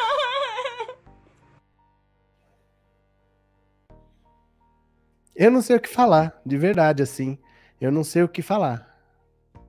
O país nesse caos que tá, nessa situação que o brasileiro tá, nessa enrascada que o próprio brasileiro se meteu, o Senado está discutindo se existe disco voador, se existe ET, se existe alienígena. Impressionante, né? Cadê? Boa noite, Vicente. Boa noite, bem-vindo, viu? É, boa noite, cadê? Para essa do Senado faltou você botar a cobrinha? Não faltou, não, eu pus aí. é, pessoal, lembre-se que está difícil para nós, tem muita gente que não tem condições nem mesmo para assistir a essa live. Tá certo. Cláudia, se até setembro o Ciro não chegar aos 15%, daí eu voto no Lula, pois ao contrário do que o professor fala, eu amo muito Lula, mas penso que o Ciro seria melhor para o Brasil e para os brasileiros. Então deixa eu falar uma coisa para você, Cláudia. Se até setembro o Lula chegar a 15, o próprio Ciro falava assim, que ele tinha que chegar em 15% até novembro, aí depois ele falou que tinha que chegar a 15% até março, aí ele disse que ia tinha que chegar a 15% até junho, nós já estamos indo para julho.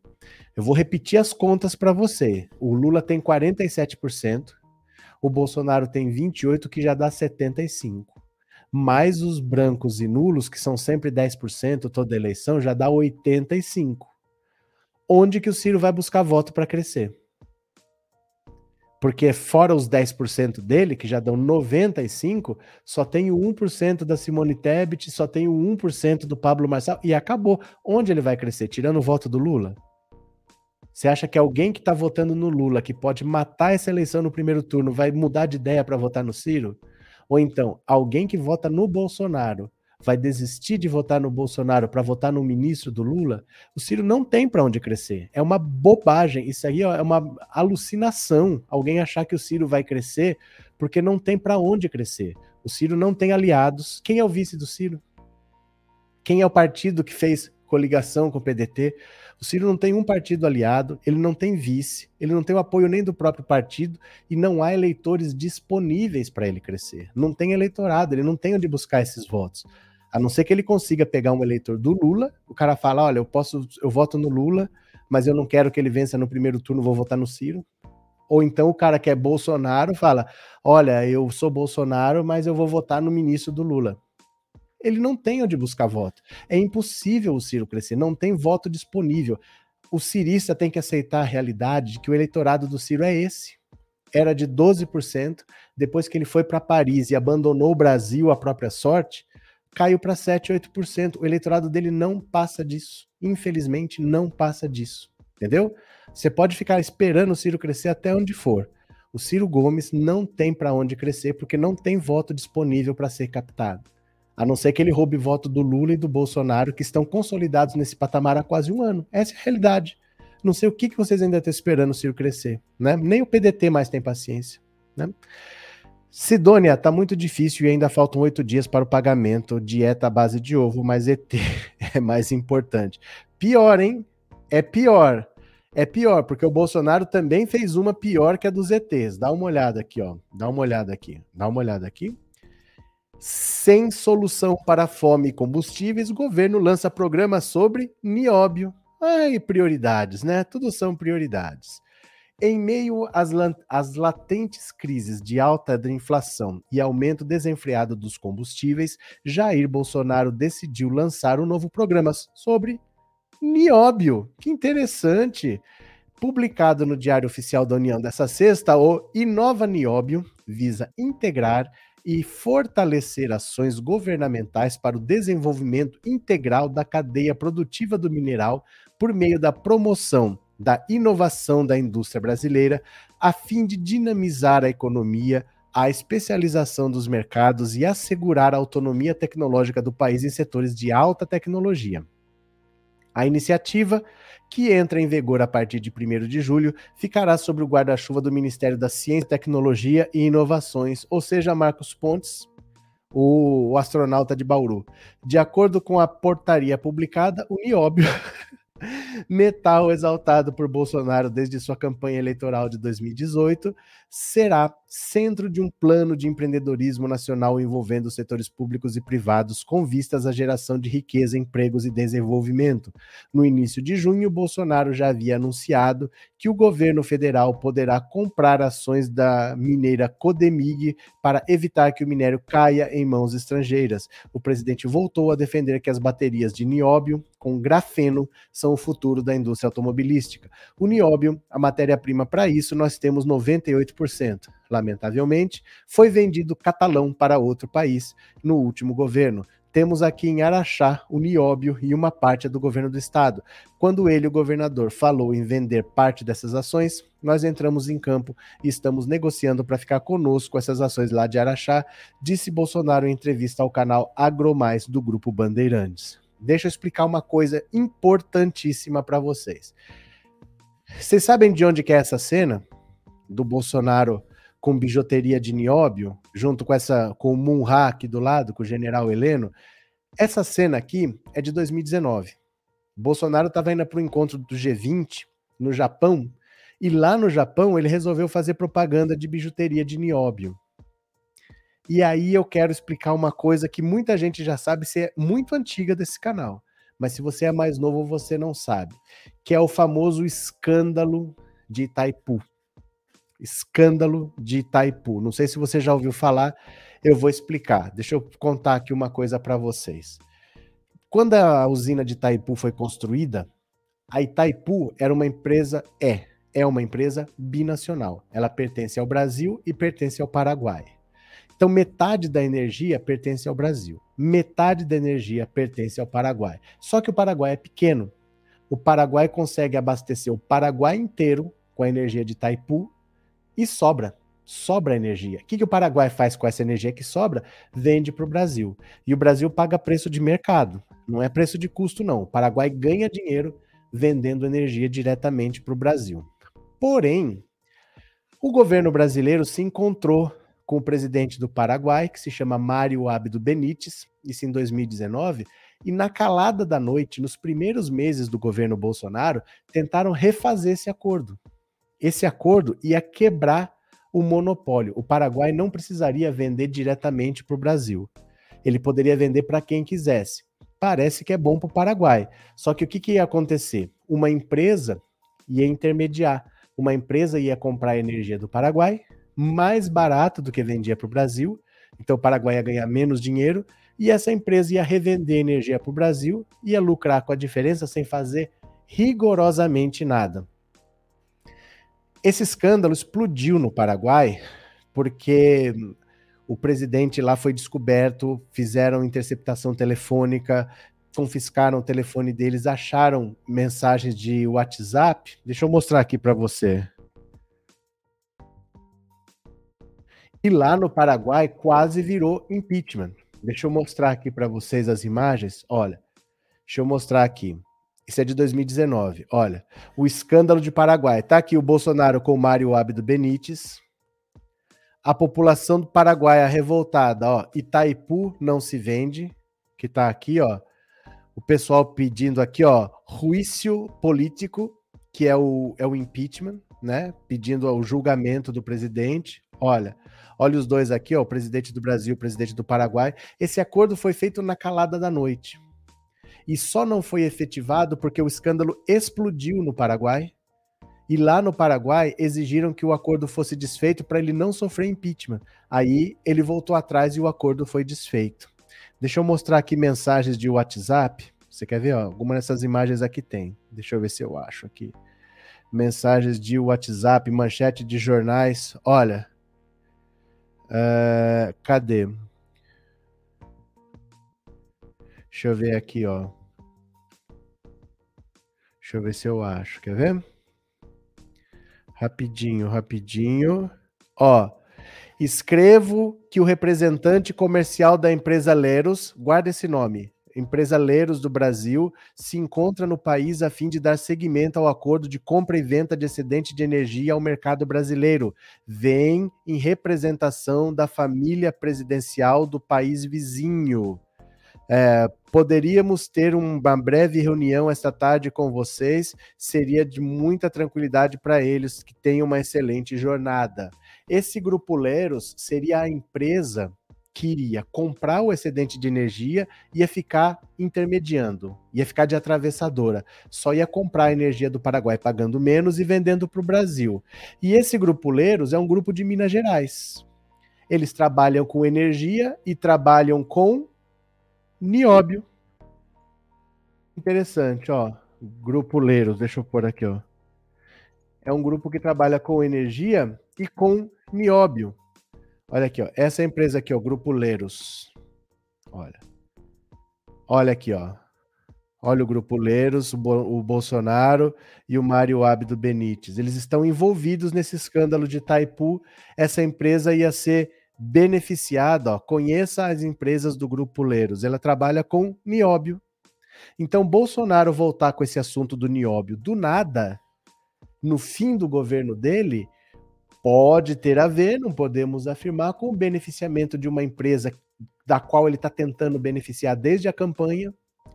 Ele foi naquela visita de 2019, em que ele estava vendendo bugiganga de nióbio no Japão. Foi esse voo que tinha 39 quilos de polvilho quando fez escala na Espanha.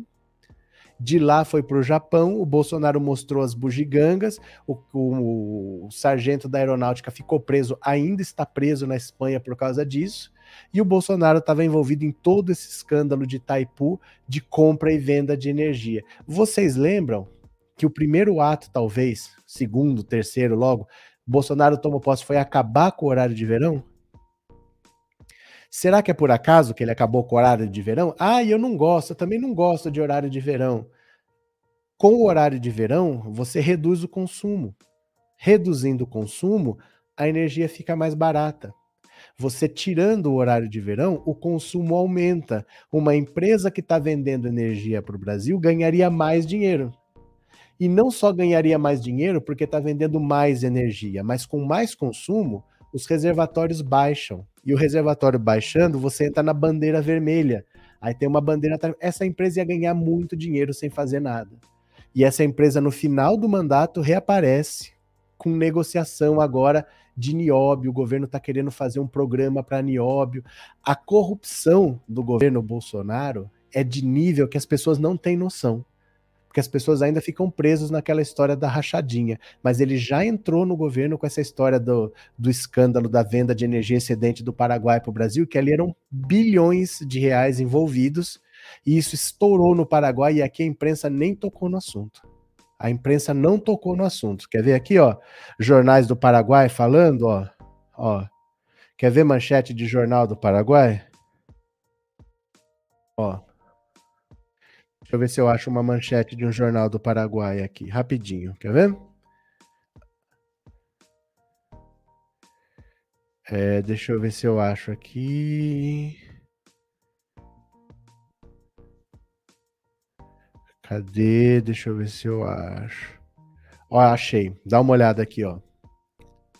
Olha aqui, o Bolsonaro, Grupo Leros, né? Ó, se confirma cercania, quer dizer, proximidade de Bolsonaro com o Grupo Leros. Isso aqui foi investigado no Paraguai. No Brasil não se tocou no assunto porque a imprensa é toda vendida para o bolsonarismo, né? Cadê? Deixa eu ver se eu acho mais algum aqui. Mas isso foi escândalo no Paraguai e no Brasil não se tocou no assunto e não se toca no assunto até hoje. Cadê quem mais aqui? É... Nossa, esse Bolsonaro tem mais podre do que puleiro de galinha. Isso aqui a gente fala há três, quatro anos pelo menos desse assunto quando ele explodiu do escândalo de Taipu, essa história do, do nióbio. Agora no fim do governo volta, mas a imprensa não toca nesse assunto. Né? A imprensa não toca nesse assunto.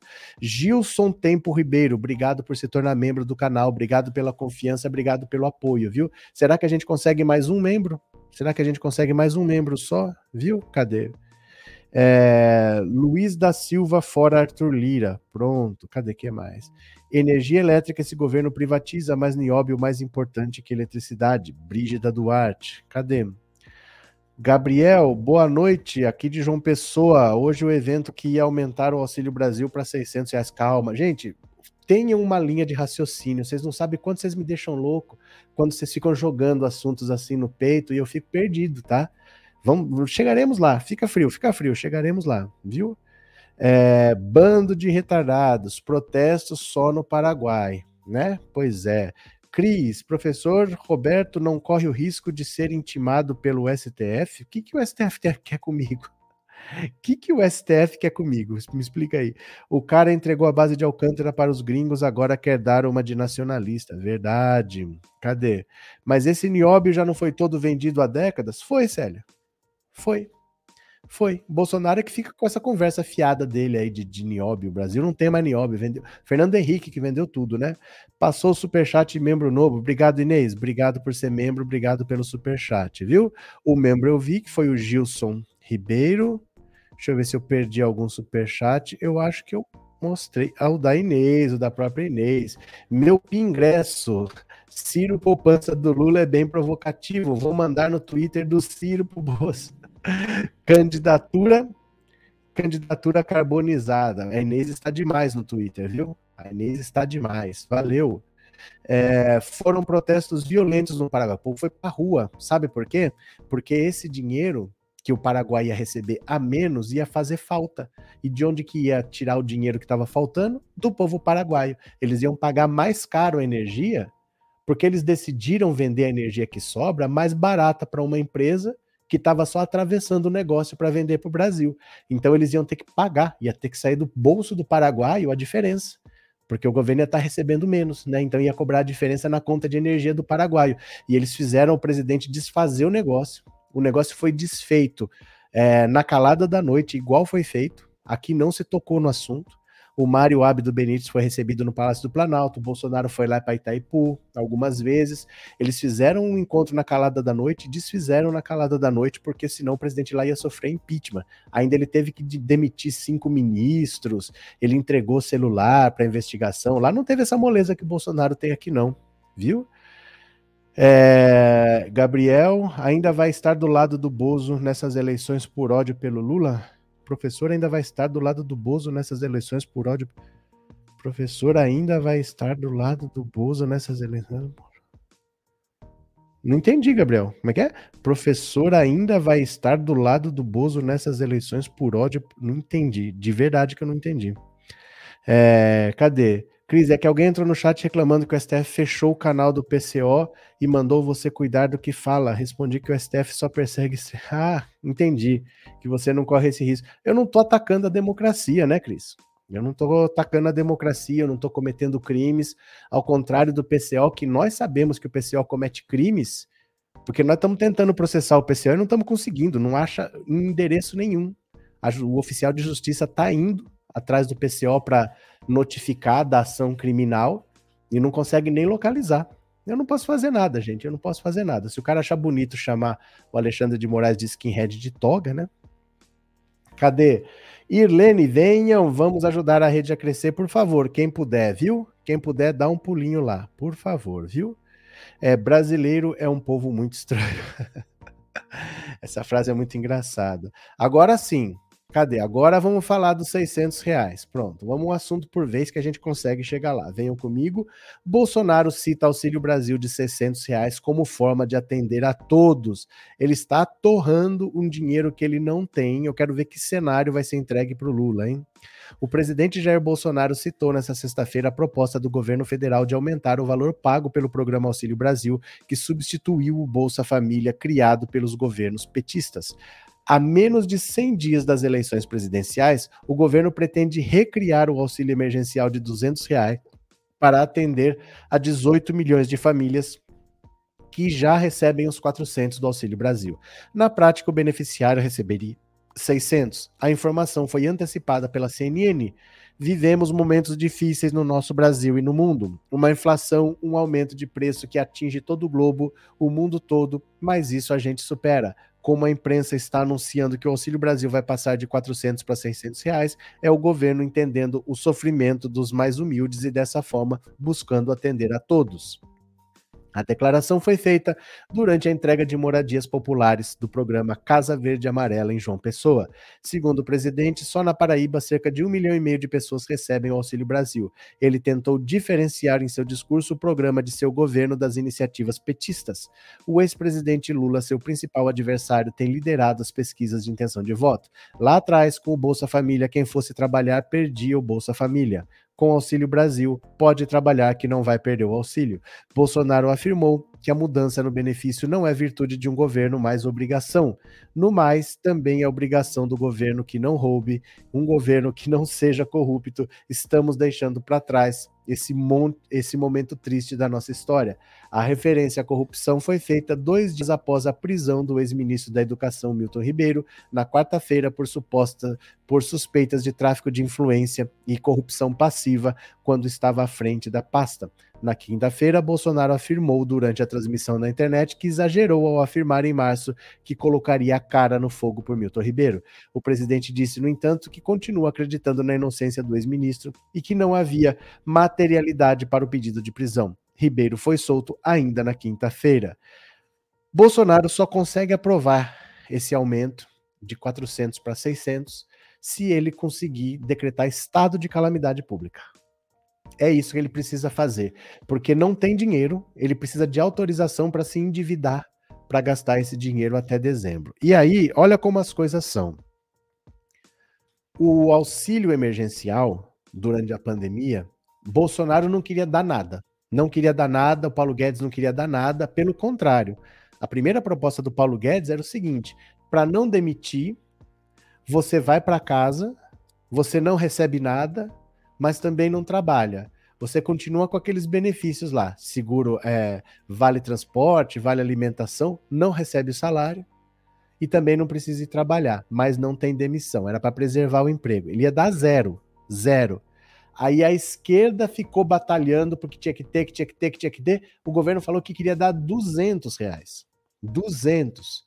E a esquerda batalhou, batalhou, batalhou, aprovou 600. E 600 mudou a vida de muita gente, porque um salário mínimo, naquela época pelo menos, era 1.100.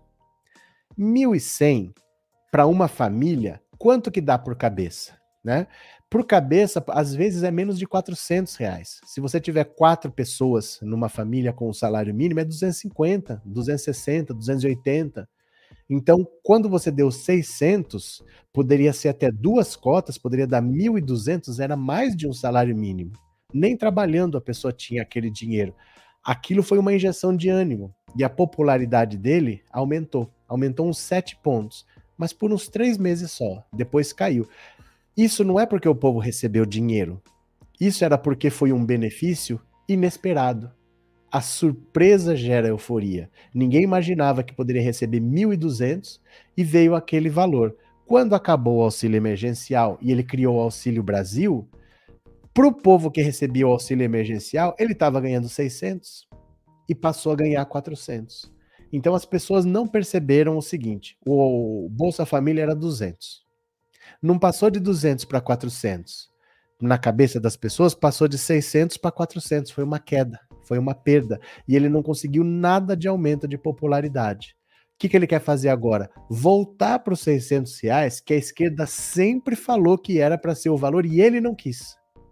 E ele nunca quis. Ele só está querendo agora porque ele está vendo a reeleição dele ir para o ralo. Então veja como são as coisas. Por não pensar no povo, ele está perdendo a reeleição. Porque se ele faz o que a Organização Mundial de Saúde mandava, se ele faz o que a esquerda mandava, se ele não, ele não precisa tirar nenhum coelho da cartola, ele só ouve as boas iniciativas e implementa. Ele estava reeleito. Ele sempre fez tudo ao contrário. E depois teve que acabar fazendo o que todo mundo já estava falando há muito tempo que ele tinha que fazer. Agora ele quer auxílio de 600. Há quanto tempo que a esquerda não está falando que o auxílio tem que ser 600? Agora ele vai querer fazer há três meses da eleição. Vai adiantar? Agora não vai. Porque agora a inflação já se descontrolou e esses 600 era lá atrás. Agora já nem seria 600 mais, porque a inflação está fora de controle.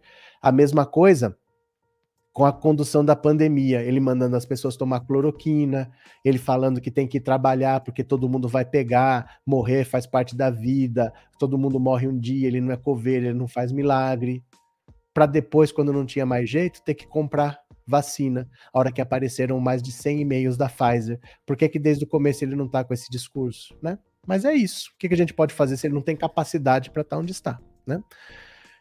Tem bolsonarista que diz que se fosse no governo do Haddad o auxílio seria de 200 reais. Bom, ninguém sabe. Ninguém sabe. Ele pode falar o que ele quiser, mas ele não tem base para falar. E o importante é, se fosse no governo do Haddad, seria o governo do Haddad. Muita coisa seria diferente. Não ia ser só trocar o presidente. Não é o governo do Bolsonaro com o Haddad lá. Aí seria o governo do Haddad. Tudo seria diferente. Às vezes, 200 reais no governo do Haddad valeria mais. Eu não sei se a inflação ia se descontrolar desse jeito. Eu não sei se a pandemia ia ser conduzida desse jeito, né? Mas para Bolsonaro, 600 está sendo pouco, porque a economia está em colapso, né? É, Lula presidente, Mônica Fernandes, bem-vinda. Professor, eu quis perguntar se o Bozo ainda poderá receber apoio da mídia por conta do ódio. Ah, é porque assim, pelo que eu entendi, você estava perguntando do meu ódio pelo Lula. Lê a pergunta que você escreveu lá. Se o Bozo ainda pode receber apoio da mídia por conta do ódio que ela tem ao Lula, pois a mesma não quer dar o braço a torcer, mesmo tendo, mesmo tendo que apoiar um autoritário. Mas não importa, Gabriel. Não importa. Eu queria ser milionário, mas eu não sou. Não importa o que eu quero. Né? A vida tem as suas regras, tem as suas verdades, e as minhas vontades são irrelevantes para a vida. A vida não vai mudar só porque eu quero. A mesma coisa é a imprensa, eles podem odiar o Lula, eles vão ter que engolir o Lula. E o Lula não, não tem o que tire essa eleição do Lula. O Lula tem hoje 63%. Ele tem o 53% dele e tem o 10% do Ciro. Bolsonaro tem 55% de rejeição. Como que ele pode vencer essa eleição com 55% de pessoas que conhecem e não votam de jeito nenhum nele? Não tem o que fazer. Ainda mais se tivesse tempo, mas não tem nem, tem, não tem nem o que fazer e nem tem tempo para fazer. Nós já estamos na eleição praticamente. Pouca coisa vai mudar daqui para frente. Então, tem que aceitar. Não gosta? I'm sorry. Não dá para falar mais nada, né? Não tem mais o que fazer. Mara, a própria esquerda mostrou para ele o que era para fazer, mas a maldade é tanta que ele não percebeu bem feito. Agora ele quer fazer atrasado o que a esquerda está falando que é para fazer há muito tempo. Agora é tarde agora é tarde, porque para isso ele vai precisar decretar estado de calamidade pública, que é um, uma das coisas mais absurdas que eu já vi alguém falar. Olha, permitir estado de emergência seria equívoco bizarro. Não dá nem para acreditar que eles estão pensando nessa possibilidade. Em mais um sinal de desespero diante das pesquisas eleitorais, o presidente Jair Bolsonaro decidiu aumentar o Auxílio Brasil para 600 e buscar a aprovação do Congresso para decretar um bizarro estado de emergência, de modo a poder romper os limites impostos pela lei eleitoral e pelo teto de gastos e criar um PIX caminhoneiro de até mil reais. Sabendo que o estado de emergência nesses moldes contraria as leis, Bolsonaro e o Centrão querem aprovar uma proposta de emenda à Constituição para livrar o presidente de eventuais punições. O estado de emergência e o privilégio aos caminhoneiros são ideias descabidas e o aumento do Auxílio Brasil exigiria espaço fiscal e é provavelmente o pior plano já concebido para mudar as regras que evitam o uso da máquina pública em favor de candidatos. Os motivos que levaram o Brasil a adotar uma legislação que proíbe criar novas benesses em ano eleitoral eram válidos quando ela foi criada e continuam válidos hoje. Para evitar abusos, a lei deve ser mantida como está. Os planos de Bolsonaro são didáticos, pois mostram o que aconteceria em caso de aprovação da mudança. Redutos de apoiadores, como os caminhoneiros, receberiam agrados por motivação política e a conta seria paga com o dinheiro de todos os brasileiros uma PEC para permitir o liberou geral em ano eleitoral, como quer o governo, traria danos fiscais ao anular regras previstas na Lei de Responsabilidade Fiscal e na Lei de Diretrizes Orçamentárias. O Congresso não pode permitir esse retrocesso institucional. Uma vez desimpedido esse caminho, Bolsonaro provavelmente aumentaria a lista dos beneficiados futuros governantes também estariam diante de uma porta aberta para aquilo que no passado não tão distante era chamado simplesmente de compra de votos. É uma lástima que Bolsonaro ataque as regras sobre a decretação de estado de emergência, fundamentais para lidar com crises sanitárias provocadas pela pandemia. Oficializada em fevereiro de 2020, poucos dias depois da Organização Mundial da Saúde declarar emergência internacional de saúde pública, o estado de emergência permitiu que os governos federais, estaduais e municipais tomassem medidas necessárias, como impor o uso de máscaras ou comprar medicamentos e insumos médicos com urgência a emergência na área da saúde só foi revogada em abril desse ano com a queda nas mortes. A preocupação de Bolsonaro com o efeito da alta dos combustíveis no eleitorado virou obsessão já há alguns meses. Ele insiste em buscar soluções erradas, como as trocas recorrentes da presidência da Petrobras ou o teto para o ICMS cobrado pelos estados. Na tentativa de reverter o mal-estar, o presidente tem promovido o proposto o proposto retrocesso. Pera lá, tem promovido e proposto retrocessos inaceitáveis, como a ideia de aprovar alterações na lei das estatais, uma medida do governo Michel Temer para blindar a Petrobras das históricas roubalheiras. Com a prisão do ex-ministro da Educação Milton Ribeiro sob acusação de corrupção, Bolsonaro está louco para mudar de assunto e levar boas notícias ao eleitorado. É em momentos como este que as instituições precisam de mais força para resistir ao populismo. É inacreditável o que ele quer fazer. É inacreditável o que ele quer fazer. Ele quer dizer que o Brasil está um caos, que o Brasil precisa de medidas emergenciais.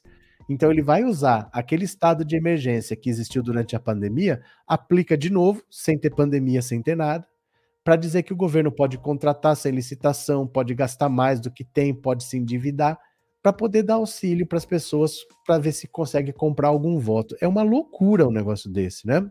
Cadê? Socorro! Professor, acredito nas suas projeções, os votos de Lula já estão consagrados e é muito difícil o Bozo vencer porque não tem mais como recuperar os votos. É que assim, Socorro, não tem espaço.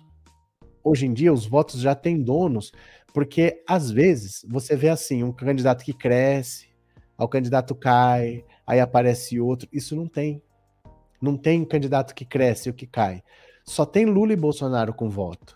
E esses eleitorados estão consolidados. Então, onde é que eu vou buscar voto? Para o Bolsonaro crescer hoje, ele precisa roubar eleitor do Lula. Como é que ele vai roubar eleitor do Lula? Imagina o eleitor do Lula que está pensando que pode vencer no primeiro turno, fala: ah, vou votar no Bolsonaro, vou dar mais quatro anos para esse cara. Ele precisa ganhar voto do Lula. É muito difícil que isso aconteça né? Além disso, a rejeição dele é altíssima. O Bolsonaro tem uma rejeição muito alta e ele deveria falar para outros públicos, mas ele só consegue falar para o público radical. Aí ele pega essa história do aborto e martela, martela, martela, só fala para o público radical. Como é que ele vai crescer se ele nem fala com as outras pessoas? Ele só fala com os radicais, né? Vamos ver. É, esse auxílio ao caminhoneiro de mil reais não dá para abastecer nem uma vez o caminhão, não dá mesmo. Não dá mesmo. No mês, o caminhoneiro pode gastar até é, 15 mil reais de combustível. De combustível. Fora pneu, manutenção, né? Cadê? Uh, Roberto Carlos, você é ótimo analista. Quem é Roberto Carlos, Wilson Rodrigues? Quem seria? O cantor ou o jogador? Porque eu sou Roberto Cardoso. Mas obrigado pelas suas palavras, viu? Eu não sei quem é Roberto Carlos. Cadê? É, agora vai ser um tiro no peito, os pés já estão furados. Pronto. Ciro Gomes foi denunciado na justiça. Vocês acreditam nisso? Para, para, para, para tudo. Para, para, para tudo. Ciro sugere que notícia crime do ministro da Defesa é ação a mando de Bolsonaro. Olha isso, o ministro da Defesa entrou na justiça contra Ciro Gomes. Que crime Ciro Gomes teria cometido? Dá uma olhada o pré-candidato à presidência e poupança do Lula Ciro Gomes rebateu hoje o Ministério da Defesa e das Forças Armadas, que apresentaram à PGR uma notícia crime contra ele. Ciro sugeriu que se trata de uma ação política à manda do presidente Jair Bolsonaro. No texto, o pedetista não cita o nome de Bolsonaro, mas afirma que a ação política partiu do ministro da Defesa, general Paulo Sérgio de Oliveira, que possivelmente obedece a ordens de seu comandante supremo, ou seja, o presidente da República. Na última terça-feira, em uma entrevista à Rádio CBN, ao comentar as mortes dos indigenista, do indigenista Bruno Pereira e do jornalista Dom Phillips, Ciro disse que as Forças Armadas são coniventes com os crimes ocorridos na região da Amazônia. Segundo o político, o narcotráfico é claramente protegido por autoridades brasileiras. Como resposta, as duas instituições entraram com a medida pedindo a instauração de investigação para apurar a fala do pedetista. Nesta sexta-feira, Ciro divulgou nota nas redes sociais em que afirma ter exercido seu direito de liberdade de expressão sem excesso ou qualquer discurso de ódio, ao dizer que há uma holding do crime que age impunemente e sobre a conivência de autoridades da região amazônica, o pedetista nega também que estivesse se referindo às instituições, mas sim a possíveis erros de alguns membros. Em nenhum momento disse que as Forças Armadas, enquanto instituição de Estado, estariam envolvidas com essa holding criminosa. Afirmei e reafirmo que, frente à desenvoltura com que um tipo de Estado paralelo age na área, é impossível não imaginar que alguns membros das Forças de Segurança possam estar sendo coniventes com dolo ou omissão. Sem citar nomes, Ciro Gomes também sugeriu que a instauração de investigação tenha sido a mando do presidente Bolsonaro para interferência no processo eleitoral. Ciro e Bolsonaro são rivais nas eleições que serão realizadas em outubro. Assim como não confundo a ação das Forças Armadas com possíveis erros de alguns membros, não confundo também a essência da instituição com essa linha imposta por comandos temporários que tentam submetê-la a caprichos políticos e interesses eleitorais. Não me surpreende que a iniciativa dessa ação política contra mim e contra minha pré-candidatura parta de um Ministério da Defesa que, possivelmente obedecendo a ordens de seu comandante supremo, vem se notabilizando por tentativas de interferência no processo político. Olha, o Ciro Gomes eu acho que está vibrando de, de virar notícia por alguma coisa, né? Por estar sendo perseguido pelo Bolsonaro, porque o Bolsonaro nem liga para ele. O Ciro Gomes ficou dois anos, de 2019, que o Bolsonaro tomou posse, até 2021, chamando o Bolsonaro desse genocida, esse genocida. A hora que o Lula recuperou os direitos políticos e deu uma entrevista coletiva lá em São Bernardo, chamando o Bolsonaro de genocida, que ele não cuidava das pessoas na pandemia, no mesmo dia o Bolsonaro deu uma entrevista de máscara. Bolsonaro que nunca usou máscara. Quando o Lula deu aquela entrevista falando que tinha terraplanista no governo, no dia seguinte o Bolsonaro fez uma live com um globo terrestre girando. Quer dizer, o Ciro Gomes há dois anos falava as mesmas coisas. O Bolsonaro nem aí. Chamava ele de genocida, de tudo, ele nem aí. Foi o Lula espirrar em São Bernardo, ele tremeu lá em Brasília. Ele se pela de medo do Lula. Mas do Ciro não, ele não tá nem aí com o Ciro, eu não sei. Isso, sei lá, se é a manda do Bolsonaro ou não. Vamos ver. As Forças Armadas denunciaram o Ciro Gomes porque o Ciro Gomes teria insinuado que tem que as Forças Armadas estão envolvidas com crime na Amazônia. Vamos ver o que, que vai dar isso daí. Ai, meu Deus do céu. Mas tem mais notícia aqui do Ciro. Dá uma olhada, ó. Os efeitos da ofensiva do Ministério da Defesa contra Ciro Gomes. Vocês já viram disputa mais patética do que essa? o Ministério da Defesa que não, não defende e o candidato que é só a poupança do Lula. Incrível, né? A ofensiva do Ministério da Defesa contra Ciro Gomes, alvo de uma notícia crime assinada pelo general Paulo Sérgio, já produziu dois efeitos. O primeiro foi amplificar as acusações do pré-candidato ao governo. Em entrevista à Rádio CBN, Ciro disse que Jair Bolsonaro transformou a Amazônia numa holding do crime, claramente protegida por autoridades brasileiras, inclusive das Forças Armadas. O segundo efeito foi reforçar a percepção de que o ministro da Defesa quer interferir no processo eleitoral. Na semana passada, ele já havia divulgado uma nota em tom intimidatório ao presidente do TSE, Edson Fachin. Agora tenta processar o terceiro colocado na corrida eleitoral. Não me surpreende que a iniciativa dessa ação política contra mim e contra minha pré-candidatura parta de um ministro da Defesa que, possivelmente obedecendo ordens de seu comandante supremo, vem se notabilizando pelas tentativas de interferência no processo político, reagiu Ciro nessa sexta. Só quem perde com isso é o próprio Bolsonaro. Só quem perde, porque vai ficando ridículo ele querer atacar Ciro Gomes. Ninguém liga para Ciro Gomes, da irrelevância do processo eleitoral do Ciro Gomes. Mas quando o Ciro Gomes fala que tem podre no governo e ele vai lá e faz uma notícia crime, ele vai lá e denuncia. Ninguém tinha nem ouvido o que o Ciro Gomes falou, agora todo mundo está ouvindo, porque mexeu com o Bolsonaro, tocou, machucou em algum lugar, né? Tocou em algum lugar no coraçãozinho ali, caso ele tenha, mas pegou firme para ele ter tomado uma iniciativa. Ninguém liga. O Ciro Gomes ia dar essa entrevista, ia ficar por isso mesmo. O Bolsonaro vai lá e denuncia. Azal dele, né? Cadê? Ciro deveria se recolher a sua insignificância, só abre a boca para falar besteira, disse Socorro. Os militares provaram para o Brasil a sua incompetência. Valeu, Arlinda. Socorro, essa que eu acabei de ler. Zé Ninguém, os militares descobriram que o Ciro é o Ciranha e estão querendo pegar seus poderes. Você está atrasado com essa história de Ciranha, porque já teve vários outros desenhos. Já teve o AC de Ciro, já aconteceu bastante coisa, viu? Boa noite, Maria Helena, bem-vinda, Ciranha. Agora vamos falar de um senhor calvo que vende bugigangas da China.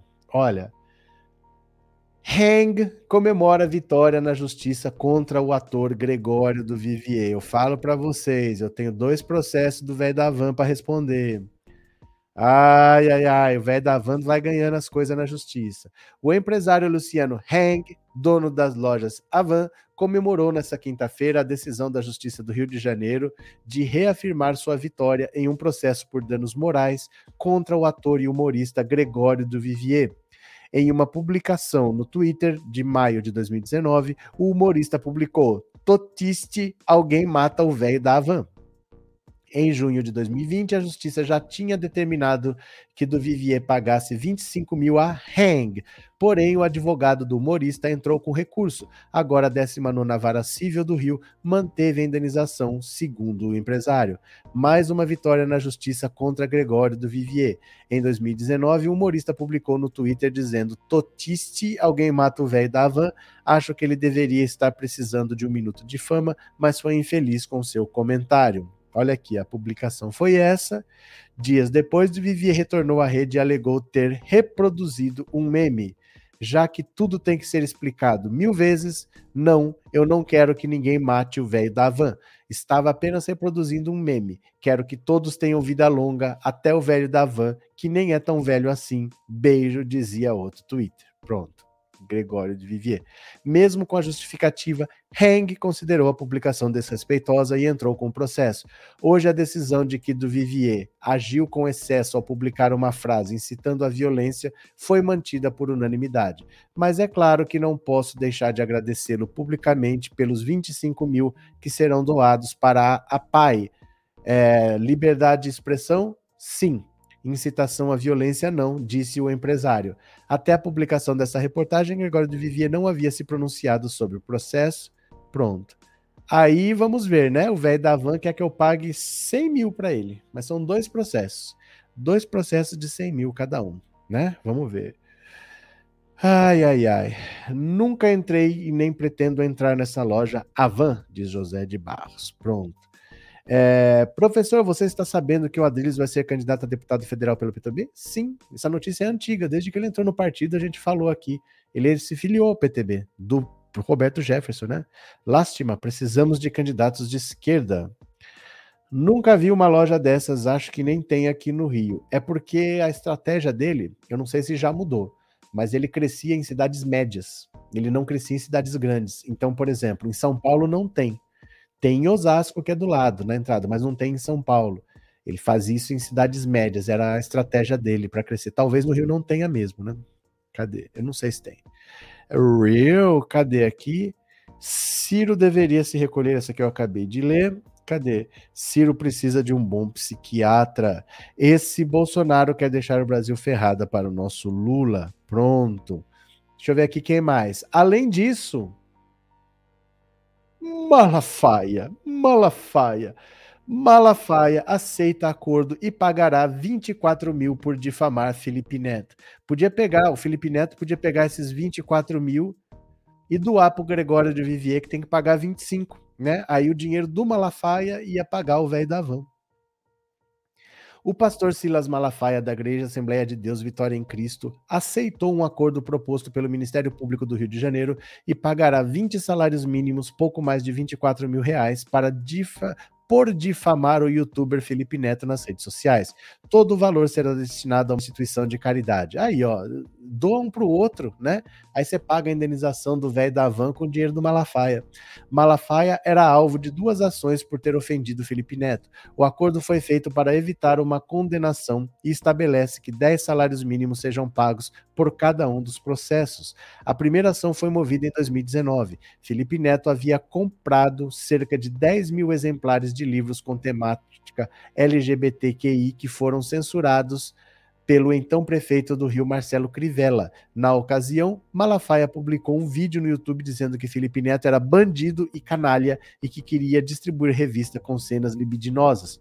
Em 2020, Felipe Neto entrou com nova ação contra Malafaia após o pastor ter dito que o vídeo era que o influenciador era lixo, produtor de fake news e que pervertia crianças através de seus vídeos. Malafaia publicou os xingamentos porque se opôs à participação de Felipe Neto em um debate com Luiz Roberto Barroso, então presidente do TSE, sobre a influência do jovem na política. A coluna procurou Malafaia para tratar do acordo, mas o pastor não respondeu.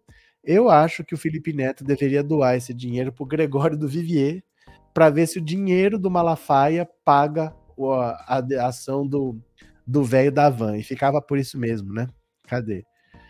Aqui em Jacauí, Jacauí, tem a van, mas só entrei quando precisei comprar um presente que a lista era só lá. Tá certo. No município do Rio, graças a Deus, não tem essa porcaria, pelo menos isso. Valeu. Tem lojas Avan em São Paulo, em São Pedro da Aldeia, no interior do Rio. Valeu. Cadê?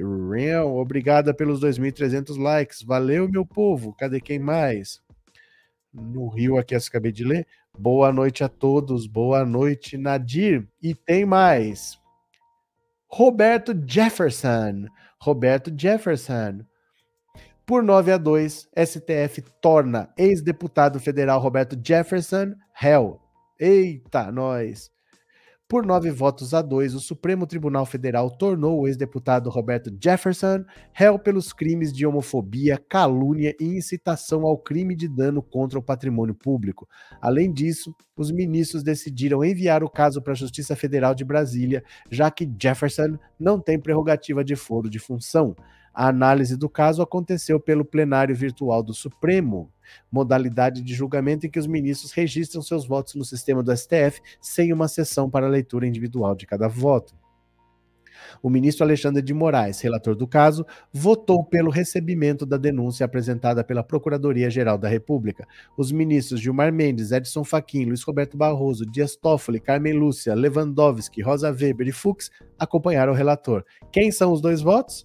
Os dois ministros indicados por Bolsonaro ao STF, Nunes Marques e André Mendonça, votaram para que a denúncia da PGR seja enviada à Justiça Federal do DF e seja analisada lá. A PGR lista declarações do ex-deputado e afirma que ele praticou crimes previstos no Código Penal, na, na Lei de Segurança Nacional e na lei que define os crimes resultantes do preconceito de raça e de cor. Segundo Moraes, Jefferson teve uma conduta fortemente contra o Estado Democrático, possuindo brutal potencial lesivo às instituições democráticas, pois tiveram o intuito de tentar impedir o livre exercício do poder legislativo. Roberto Jefferson na cadeia por 9 a 2, sendo que os dois, Cássio Nunes Marques e André Mendonça, que dúvida, né? Cadê que mais? Bob Jeff deveria ser condenado só pelo simples fato de existir. Pronto, quem mais? Real eu disse à minha família que no dia que eu for entrar numa loja desse bandido, que caia um raio sobre mim, porque o bandido inaugurou uma loja aqui em Aracaju. Valeu, Jorge. Bob Jeff, cadê quem mais? Uh, quando se está na TPM, vale tudo, adoro. Olha a conversa dessas mulheres. Essas mulheres estão demais. É, só podia ser um desses dois bananas, pois é. Mas tem mais, tem mais problema na justiça. Hoje tá demais. INCRA cobra 147 milhões da família Dinheirol por supostas irregularidades. O que, que o Deltan Dinheirol tem a ver com isso? O INCRA está cobrando uma dívida de 147 milhões que se refere à desapropriação de uma fazenda improdutiva. O terreno tem cerca de 2 mil hectares, fica em Nova Bandeirantes e pertence ao procurador aposentado do Ministério Público, Agenor Dallagnol.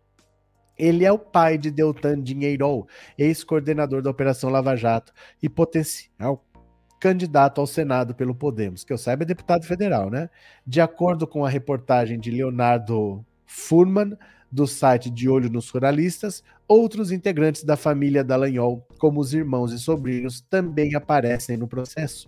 Ainda conforme a reportagem, a família Dallagnol figura entre os proprietários da gleba Japuranã, com mais de 36 mil hectares divididos em 19 fazendas no Mato Grosso.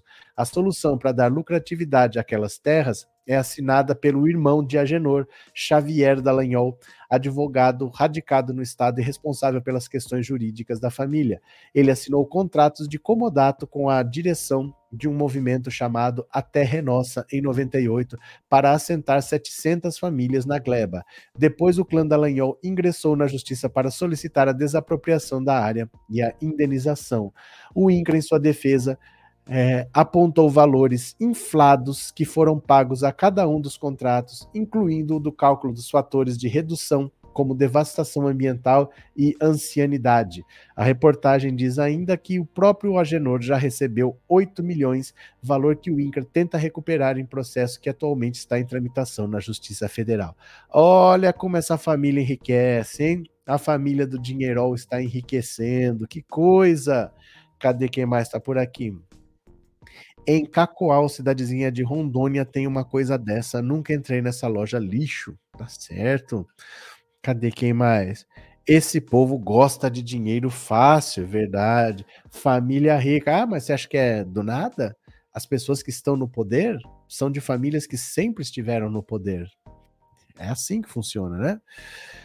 Falas de Daniel Silveira contra a STF é liberdade de expressão. Do Vivier contra o velho da van é incitação ao crime. Pois é, é assim mesmo, né? Eu acho é pouco, vai começar outra vaquinha do Deltan. O Deltan ele faz vaquinha, não paga ninguém e ainda aplica. Ainda aplica no, nos títulos do agronegócio, né? Para finalizar, Deixa eu ver se alguém contribuiu com o Pix. Se você mandou um Pix para cá, eu vou ler sua mensagem agora.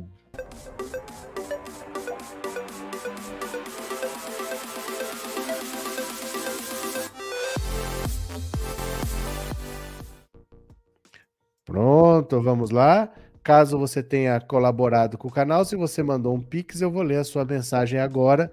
Vamos ver se chegou aqui algum. Só um segundo que eu estou entrando no aplicativo, vamos ver.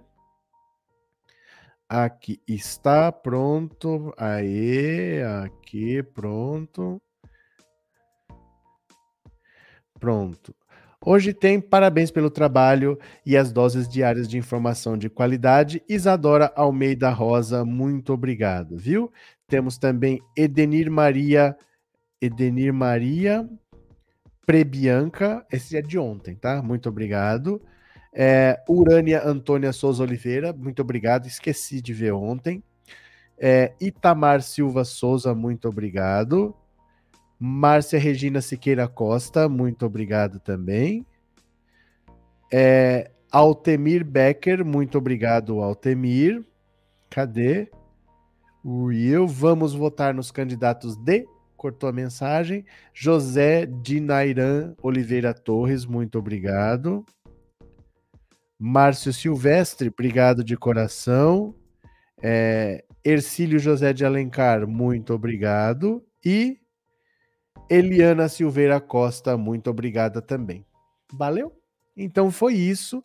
Eu acabei não tendo tempo de preparar a live do resumo do dia, não deu tempo de eu fazer a capinha, de eu montar lá. Então amanhã a gente faz, tá? A gente faz amanhã porque hoje não deu tempo. É a hora que eu fui ver, falei, nossa senhora, ainda falta fazer a capa, ainda falta colocar, ainda falta não sei o que. Amanhã a gente faz, a gente termina. Pode ser? Vocês ficam muito bravos? Obrigado de coração a todo mundo que participou. Um beijo grande, até amanhã e tchau. Valeu.